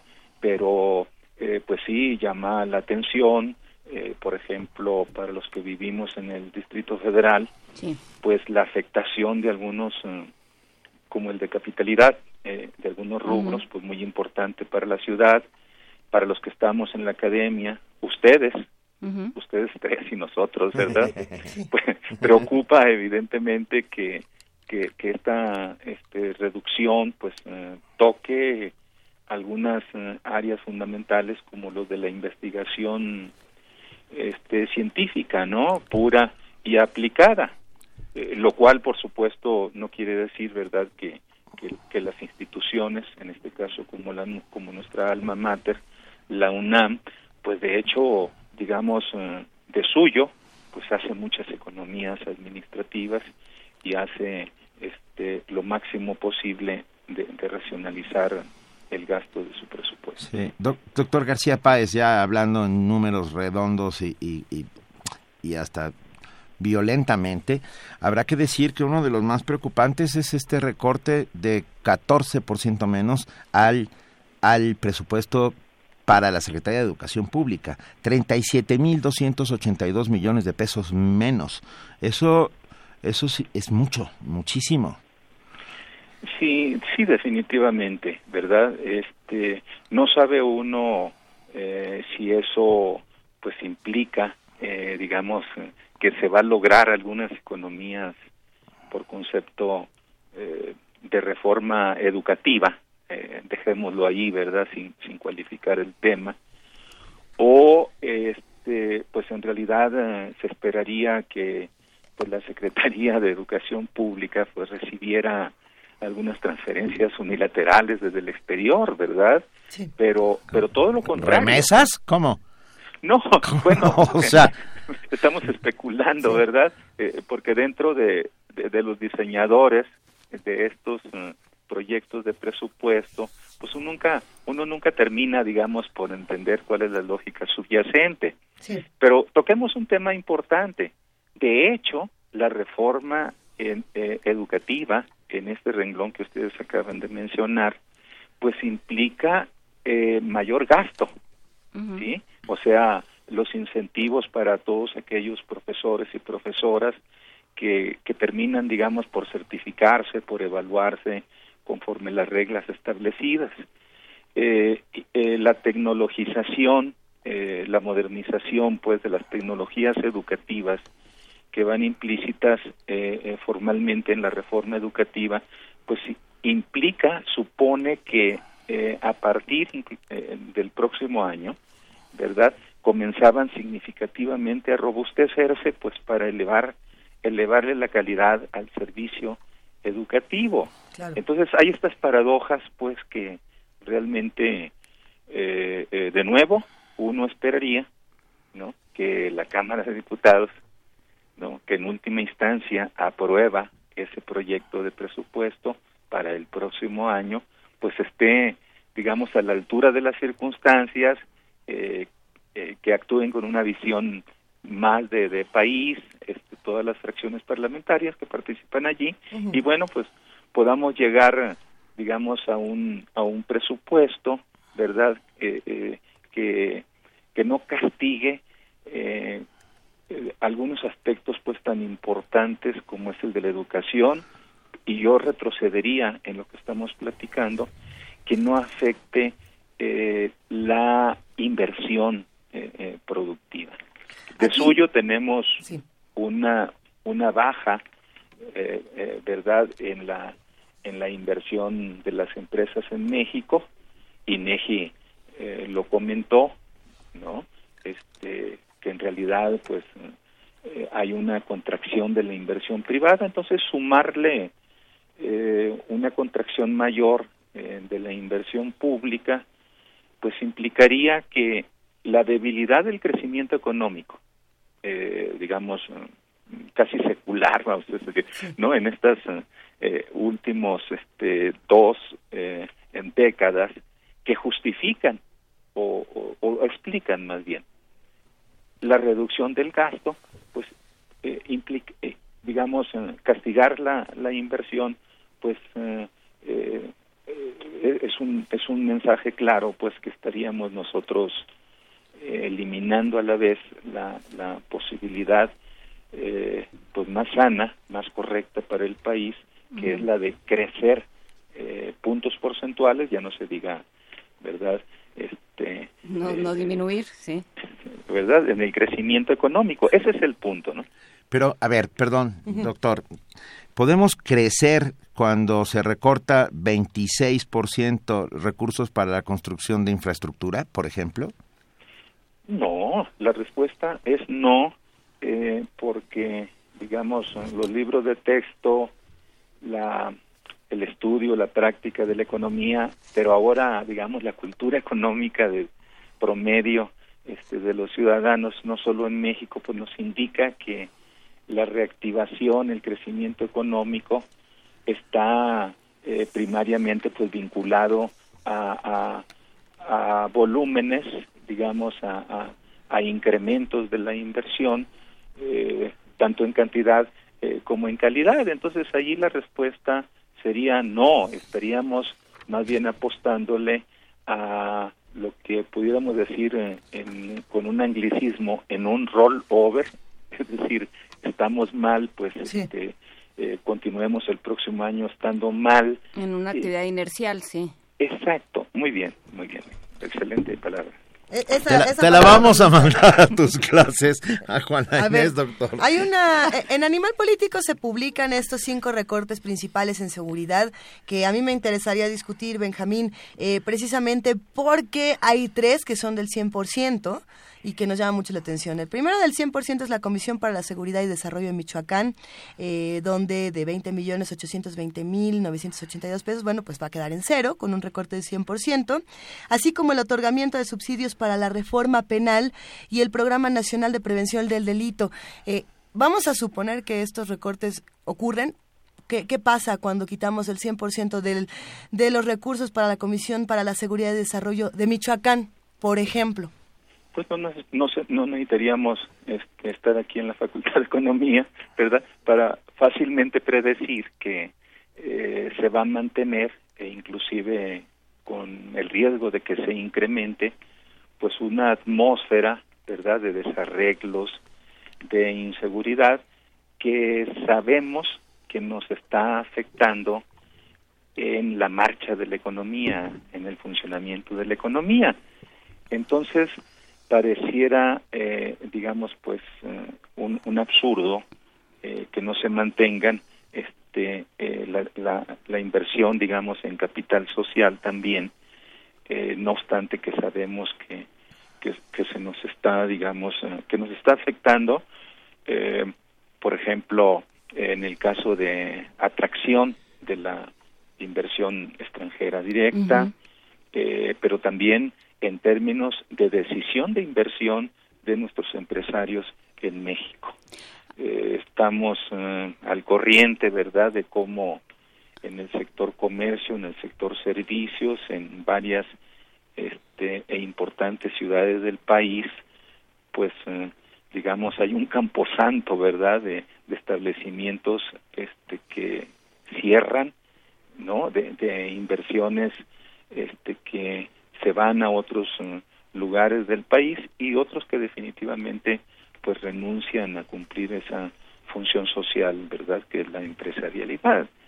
Claro, pero a ver, eh, está el panorama así, pensando eh, que sí hace falta estar en la Facultad de Economía para resolver ciertas preguntas y que pensemos en que eso que sí le vamos a dar del presupuesto a la Facultad de Economía de la y al posgrado de, de la Facultad de Economía de la UNAM, vamos a ponerlo a trabajar. Eh, digamos que fuera un estudio de caso, digamos que lo están trabajando en clase, ¿no? Eh, hay ese dinero que hay, eh, se hicieron estimaciones el año pasado, en el presupuesto pasado, para... Eh, para sobre unos unos precios de petróleo que se cayeron y que fueron y no fueron creo que ni la mitad de lo que se había presupuestado. Ya se subieron ya se subió la gasolina ya se subió la luz. Qué otra cosa o sea hay una buena manera de hay una manera correcta de afrontar este escenario bueno, en realidad, eh, digamos, eh, en la medida, volvemos sobre la lógica que eh, hemos querido, ¿verdad?, discernir el día de hoy.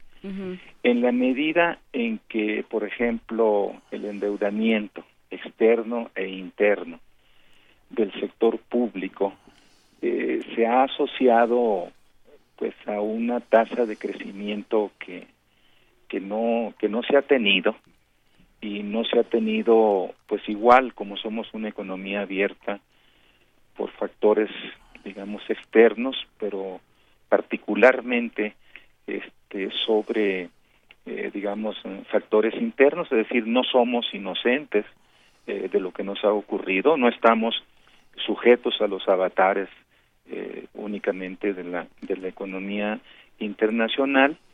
Bien en virtud de eso eh, se ha estado eh, llevando pues al extremo incluso de lo autorizado como sabemos para el presente ejercicio fiscal pues el incremento de precios en una serie de, de, de, bienes y de servicios que sabemos pues que eh, son los que van a darle un poquito de fortaleza a nuestro nivel de ingreso porque por el comportamiento, digamos, de todo lo demás. Bien, pero esto se ha agotado. Eh, se ha agotado en términos este, legales, pero también lo más preocupante, pues, es que eh, el mismo subsuelo mexicano, digamos, se, se resiste o más bien ya no resiste tanta tanto abuso eh, en cuanto a la extracción de los hidrocarburos este se refiere seguramente la infraestructura de Comisión Federal de Electricidad, pues eh, eh, que necesita, eh, que es muy intensa en capital, que requiere estarse actualizando tecnológicamente, pues igualmente nos comience pues a cobrar factura porque el índice, digamos, de siniestralidad, es decir, de accidentes de todo tipo, como ha ocurrido o como está ocurriendo en la industria petrolera, entonces, eso es lo delicado eh, de la situación. Es decir, se nos agotan los márgenes legales, ¿no? Por cierto, en esto debe de ser responsable, es responsable evidentemente el, el Congreso, ¿no? La Cámara de Diputados. simplemente para matizar algo que ustedes comentaron al principio, ¿no? Es decir, donde es el, es el ejecutivo o un funcionario este, que ya se fue, ¿verdad?, de las finanzas de México, no pudo, no pudo eh, él eh, o el gobierno de la actual administración pública federal obtener, digamos, eh, hechos de endeudamiento sin autorización del el Congreso de la Cámara de Diputados. Entonces, estamos pues ante un problema también de sociedad, estamos ante un problema legal. Eh, eh, sí, sí, de todas las instituciones, ¿no? De la institucionalidad de este país. Y, y, y, por eso, de nuevo, ante la autorización del presupuesto para el próximo año, sí, eh, la Cámara de Diputados, la de senadores, ¿no? Los partidos políticos, eh, todos, todas las instituciones están puestas prueba. Es decir, si, si damos el golpe de timón en México hacia, hacia esa también modernidad eh, de la operación del sector público mexicano o este hacemos verdad este tipo de, de presupuestos que que es increíble es increíble que este gasto estéril al que nos estábamos refiriendo que no es otra cosa más que programas no muchos de ellos sin viabilidad técnica sin justificación digamos social es decir se hayan creado programas sin el control estricto de calidad en el diseño y evaluación. Muchísimas ah. gracias. Eh, es una conversación que nos va a dejar muchísimo de qué hablar, doctor Benjamín García Páez. Eh, si nos lo permite, hablemos pronto para darle seguimiento a todo este tema. Pues sí, y esperemos este, ser un, poco más, eh, digamos, optimistas, ¿verdad? Yo, sí, la por verdad... ahí hay la expresión de, de que la disciplina nuestra es la profecía del desastre, pero pero es no es tanto así, ¿no? O sea, es eh, que así son las cosas, así son los números, así son los hechos, ¿verdad? Y, y bueno, pues tiene uno que comunicarlos, ¿no? Este, a través de estos importantes medios que tiene la universidad, pues de qué es lo que uno siente que objetivamente está ocurriendo. ¿no? Pero también si se va rumbo al acantilado, también es, es este obligación de la academia decir, de todos los hay otro medios, camino hacia allá. Decir, no es por ahí. Claro, claro. O comprar paracaídas para todos. sí, sí, yo creo que hay, hay, este, una, hay esperanza, digamos, ¿no? Eh, si, si hacemos este, este ajuste, eh, digamos, integral en, en las instituciones y si todo el mundo eh, compartimos la responsabilidad este, que tenemos en el desenvolvimiento de estos casos y sobre todo si en el futuro pues somos más cuidadosos también para elegir eh, quién nos administra, ¿verdad? O sea, quién nos gobierna en el país, pero también digamos quiénes nos dirigen en las instituciones, quiénes nos representan en la, en la Cámara de Diputados o en la Cámara de Senadores, en los gobiernos de los estados, en los municipios que realmente pues eh, ahí se ha perdido digamos eh, muchos muchos este digamos normas de conducta democrática eh, verdad que y de rendición de cuentas. Sí sí eso sería digamos otro tema allí bastante bastante largo de comentar sí. doctor Benjamín García Páez, profesor del posgrado de la Facultad de Economía de la UNAM, muchísimas gracias por estar esta mañana con nosotros. Un fuerte abrazo recíproco para todos ustedes. Gracias. Gracias, hasta luego. Y Bye. antes de pasar a nuestra canción hay que decir que también se nos olvidó mencionar que hay 30% de recorte a la cultura. Solo para documentar nuestro optimismo, como diría nuestro querido Carlos Monsiváis. Vamos a escuchar Delicatessen con Delicatessen.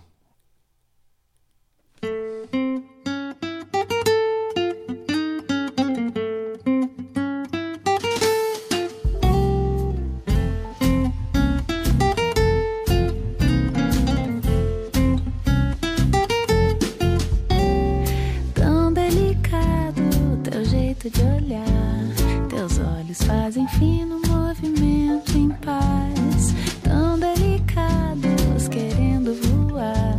Teus dedos levemente levam meu olhar. Tua pele é mais um continente onde estou, feliz a jogar palavras francesas no ar. Bonsoir, tendresse, bonjour, caresse, adieu, tristesse, petit princesse et vous. Je t'aime, mon. Tão delicado, teu sonho lilás. Viagem em outros mundos que não sei chegar. Tão delicados, teus beijos no ar me levam pra lugares que não sei voltar. Tua pele ele é mais um oceano onde estou olhando no cais palavras francesas no mar. Folie m'enlace, jolie m'embrasse, les temps qui passent, baiser ma face et nous. Je t'aime,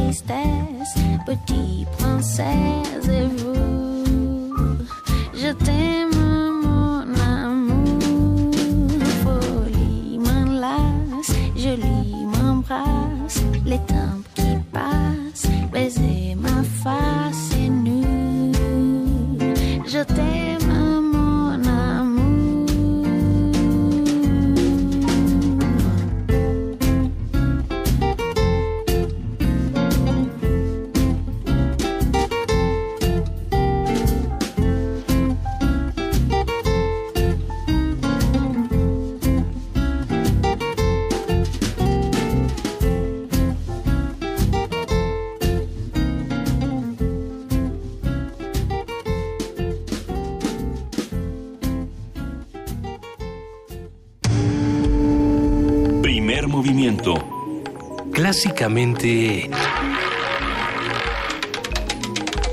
Diverso.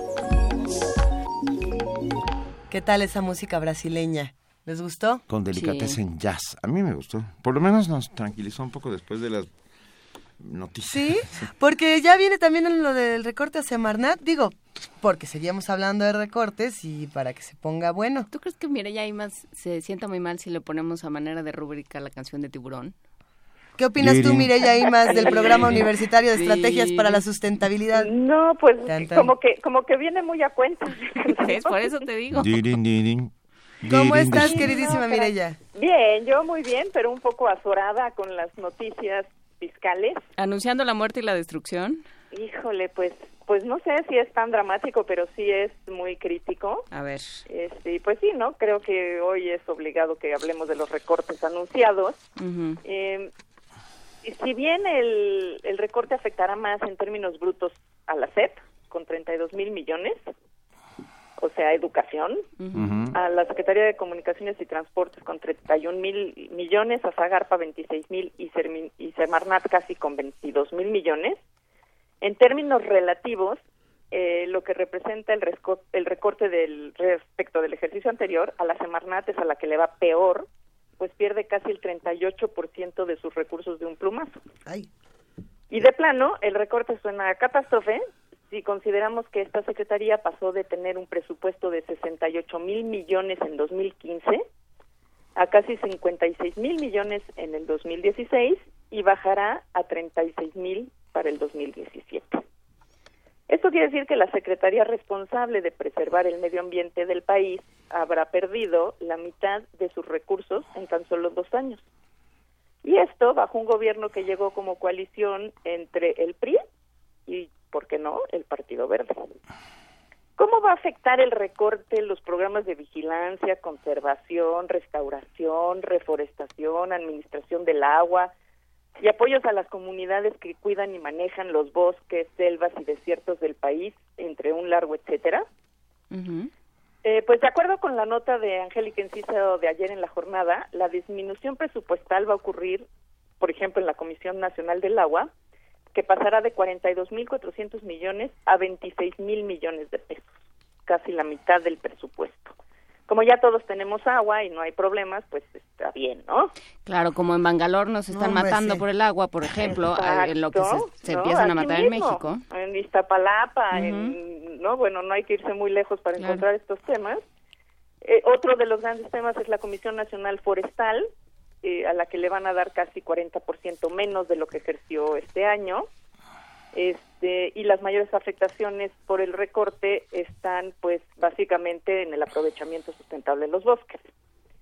Por ejemplo, el el presupuesto destinado a subsidios forestales pasó de 4.000 a 3.000 más o menos de 4.400 a 3.500 millones, lo que afecta el cumplimiento de metas de conservación, restauración y manejo de bosques, desarrollo de capacidades técnicas, administrativas y financieras, la producción, competitividad, acceso a mercados de los productos forestales, por ejemplo, por parte de las empresas forestales comunitarias.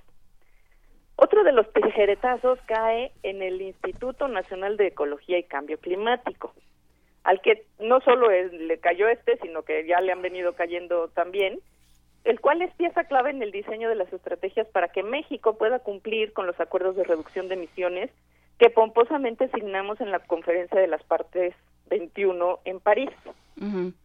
El instituto, el INEC, tendrá 211 millones de pesos luego de haber recibido 215 este año. Solo que al principio del sexenio tenía un presupuesto de 344 millones. Esto es que en la presente administración ha perdido casi el 40% de sus recursos. Otro de los tijeretazos que impactan también en el tema ambiental es a la Secretaría de Desarrollo Agrario, Territorial y Urbano, la cual sufrirá también un recorte cercano al 40%. Esto es el ordenamiento territorial y probablemente apoyos a las comunidades campesinas destinados al manejo y cuidado de los ecosistemas, pues también van a sufrir severas, severas pérdidas. Y bueno, ya que hablar del recorte a CONACIT, más del 23%, lo cual también seguramente le va a pegar a la investigación en temas de conservación y sustentabilidad, además de muchos otros campos. Y bueno, como contraste, resulta que el Senado incrementará sus recursos en 7.6%. No, bueno. Y los diligentes diputados un incremento de 6.5%. Digo, si consideramos que el costo del agotamiento y degradación ambiental en México puede representar hasta el 13% del Producto Interno Bruto, de acuerdo con cifras de Banco Mundial citadas en la encuesta nacional de medio ambiente, el resultado de esta danza de las cifras es el retrato de una visión de país que no apuesta ni a la defensa, ni a la construcción de la soberanía, ni a la conservación ni rescate de nuestro patrimonio común, y mucho menos al bienestar de las mayorías. Y pues con este panorama visoramos tiempos difíciles para los mexicanos, para los ecosistemas, y bueno, pues hay que empezarse a organizar si queremos un golpe de timón. Mire, ya hay algo que me interesaría muchísimo preguntarte para saber tu opinión. Eh, fíjate, yo platicaba el día de ayer con, con un compañero que me decía eh, que la Semarnat, independientemente del recorte o no, estaba envuelta en una serie de polémicas por eh, el mal uso de, de, los recursos, por otorgar permisos a diferentes espacios, por, por todas las cosas que ocurren con la Semarnat. Y yo me pregunto, independientemente de si la Semarnat hace o no hace bien su trabajo, es gravísimo lo que está ocurriendo o, o, o desde dónde tenemos que ver ese punto en particular. No, yo, yo estoy totalmente de acuerdo contigo. Que haya gente que no hace bien su trabajo no quiere decir que el recurso que se destina a esa secretaría para que se haga bien el trabajo se haga. Lo que no es eh, de ninguna manera saludable es recortarle el presupuesto para que no haga su trabajo. Claro. ¿No? Entonces, pues estamos regresando como a una época que creíamos, al menos la gente que nos dedicamos a los temas ambientales, realmente sobrepasada en, en términos de, de la importancia que tiene para el país, para el desarrollo del país, para el futuro del país, la educación, la salud y el medio ambiente, que es donde caen muchos de los recortes o los más los recortes más pesados, ¿no? Entonces estamos como que discutiendo como por ahí de los 70s, 80s, ¿no? Otra vez, ¿qué es, ¿a qué le tenemos que dar prioridad en el presupuesto? Ciertamente, yo, es mi punto de vista muy personal, no es ni a la Cámara de Diputados ni a la Cámara de Senadores. Yo, yo coincido. Yo estaba por ponerme a llorar, pero no lo haré hasta que tenga una plantita bajo mía para no desperdiciar las lágrimas por cómo vienen las cosas. ¿Eh? Pues sí, la verdad pinta, pinta rudo el panorama. Esperemos que haya, eh, pues, en la Cámara de Diputados pues, pueden haber cambios eh, a la distribución del presupuesto. Ojalá esto eh, pues resarza un poquito los grandes faltantes que hay en estas. Eh, yo hablé hoy de medio ambiente, pero digo también me preocupa mucho salud y, educación. Por supuesto. Y bueno, creo que esa es la apuesta de todo país para superarse y salir adelante, ¿no? Sí, Sí. o sea, Se estamos supone, todavía sí. por, por que, porque alguien nos explique cómo se puede hacer esto, o sea, dadas las condiciones, dados los escenarios, cómo se puede hacer para que sea lo menos dañino posible para el crecimiento. O sea, pensar que lo primero que se tiene que subir son las, de- las dietas de diputados y senadores, me parece a mí, sin ser economista, que no es lo más conveniente, pero es pura percepción. Es Pues sí, yo me sumo a la tuya. También desde, desde, la, desde este espacio, que tampoco soy economista, pero también tengo esa mismísima percepción y creo que además es está sustentada por la por, por años, ¿no? Por Claro. años en los que hemos vivido justamente este tipo de presupuestos. Pues bueno, mire ya, seguiremos eh, apostando a la sustentabilidad, aunque cada vez este sí vamos a acabar como el cien pies en los, en los mosquitos. Aprovechemos que hay plaga de piojos. Pues no, tú. la, verdad, la verdad, sigamos, sigamos pues desde nuestras trincheras, desde nuestros espacios, pues exigiendo que haya otra condición para este presupuesto. Ojalá la Cámara pueda enmendar un poco este esta mala presentación de para el uso de los recursos de la nación, porque además no son ni del gobierno ni de nadie, o sea, son los recursos del, del país. Y pues yo creo que como país tenemos que empezar a alzar todos la voz y a decir pues en dónde queremos que se destinen los recursos de, de, de México. ¿no? Por Bien supuesto. dicho, Mireya y Mireya. Un Muchas abrazote, Mireya, nos vemos. Un, un beso, nos vemos en la tarde. Órale, un- ¿En la tarde? Chao. ¿Me es que va, va a venir. Sí, tú también. Venga. Órale, vamos todos. nos Vamos vemos en la todos tarde. Nos vemos en la tarde beso, todos. bye. Adiós. Y con esto nos vamos a la siguiente nota, a ver si también nos vemos en la tarde. El rector Enrique Grau aseguró que la UNAM dará mayor apoyo a la investigación, la ciencia y la innovación de nuestro país. Expuso que los recortes al presupuesto del CONACIT afectarán el desempeño de la universidad. Vamos a ver qué nos dice esta nota. El rector Enrique Graue aseguró que respaldará las gestiones para obtener mayores recursos para la investigación, la ciencia y la innovación de nuestro país. Esto después de exponer que los reportes planteados al presupuesto del CONACIT para el 2017 afectan a la máxima casa de estudios. Al entregar a cuatro universitarios el premio Fundación UNAM COFEPRIS Consejo Farmacéutico Mexicano a la Innovación Farmacéutica y Dispositivos para la Salud 2015, el rector hizo un reconocimiento a la federación pues respetó el monto solicitado para la UNAM para el próximo año. No obstante, reconoció que el CONACYT sufrió un decremento y lo que afecta a este órgano afecta a la universidad de forma significativa. La universidad estará atrás en apoyar, a procurar que exista mayor apoyo en la investigación, a la ciencia y la innovación en nuestro país. Porque lo que afecta a CONACYT afecta a la universidad. Todo está listo para despegar. El marco regulatorio existe, la industria existe y la inteligencia existe. Los universitarios galardonados fueron Gerardo Leiva Gómez por su investigación Evaluación de sistemas nanoparticulados lipídicos como vectores potenciales de neurofármacos, Víctor García González por su trabajo Caracterización funcional de una nueva isoforma de la proteína transferidora de esteres de colesterol, mientras que Yuriko Hakata Ortega y Araceli Medina Cervantes fueron galardonadas por el diseño del dispositivo Superficie Auxiliar de Movilización de Pacientes Geriátricos con riesgos de UPP. Para Radio UNAM, Ruth Salazar. Primer movimiento. Clásicamente... Universitario.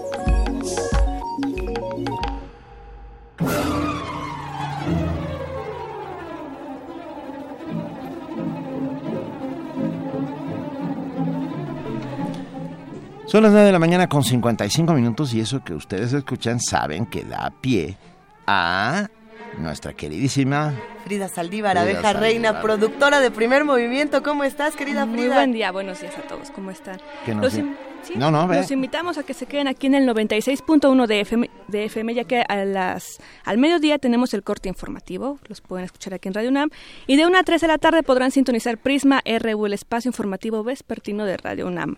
A las 3 de la tarde podrán escuchar Diáspora de la Danza, con Use Juan Arturo Brennan, también lo hemos tenido aquí en Primer Movimiento, hoy con música de Haydn. Y cambiando de género musical tenemos a las 19 horas Panorama del Jazz con, la- con el guitarrista estadounidense Aldi Meola en su segunda parte. Toda esta semana vamos a tener a este guitarrista. Y a las 9 de la noche tenemos a los compañeros de resistencia modulada. En el 860 de AM a las 10 de la mañana tenemos espacio a PAUNAM para conocer el quehacer de nuestros investigadores, estudiantes y docentes de la UNAM. En la llave, la clave, la nave, la ave del tiempo presentamos Ganarás la luz del poeta español León Felipe. Síganos también por internet en www.radiounam.unam.mx y en redes sociales en Facebook y Twitter nos encuentran como Radio UNAM. Muchísimas gracias, querida Frida. Que tengas un gran día. Excelente día a todos. Gracias, querida Muchas Frida. gracias, Frida. Y luego mañana pasan también un montón de cosas. Ajá. Mañana vamos a hablar de manuscritos nahuas del siglo XVI. Qué buena noticia, porque eso que se, en- se encontraron un par de, de, de maravillosos textos anteriores a los cantares mexicanos. Ajá. Ya, pero no voy a adelantar nada porque si no lo voy a estropear. Así es que Pero bueno. es una muy buena pues está noticia. bueno. Yo sé, Pues y, hab- está y bueno. hablaremos también con nuestros compañeros del programa universitario para la interculturalidad. Hablaremos sobre universidades interculturales, sí, no, por qué, qué, qué proponen. ¿Cuántas hay? cuántas hay, cómo funcionan, si funcionan, si es un modelo, como, como lo discutíamos aquí alguna vez, si es un modelo de inclusión o no, y qué es lo que nos hace falta para seguir, seguirnos asumiendo como una nación intercultural y multicultural. Excelente. ¿Y ya nos vamos? Y ya, Ya nos, vamos. Estamos por despedirnos. Queremos agradecerles a todos los que nos escucharon esta mañana, a todos los que hicieron comunidad con nosotros y para todos les vamos a dedicar una canción. ¿Quién va? Vas, Benito. Va, Hijo, vamos a no escuchar K. Angie Dikota con el Chief Stephen Osita. Eh, música, supongo, japonesa. Algo, algo similar. Africana, es africana. Kanji J con el chief, con el jefe, Stephen Osita. Gracias, Juana Inés. Gracias a todos los que hacen posible el primer momento. Gracias, querida Juana Inés de esa. Gracias, Luisa Iglesias. Gracias, querido Benito Taibo. Nos escuchamos mañana de 7 a 10 de la mañana en www.radionam.unam.mx en el 96.1 de FM y en el 860 de AM. Y gracias a ustedes que están ahí todos los días haciendo con nosotros comunidad. Ahí está el jefe Osita. Esto es Primer Movimiento. El mundo desde la universidad.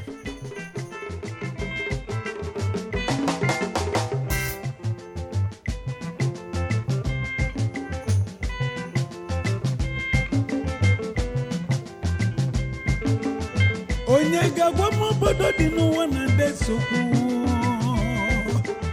Onye ga-agwa m obodo dị n'ụwa na-enwero nsogbu. O webụrụ nke naijiria ga-abụzi ụmụnne m biko n'udo n'ụka anyị ga-eji wee merinụ onye chili jebe ibe ya kpelụ gaba onye n'ụga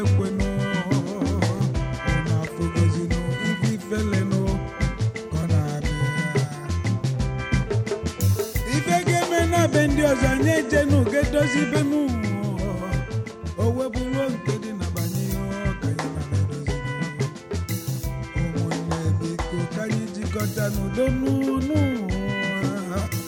Ụmụnne biko ka anyị jikọta n'udo n'ụwa n'ofu obi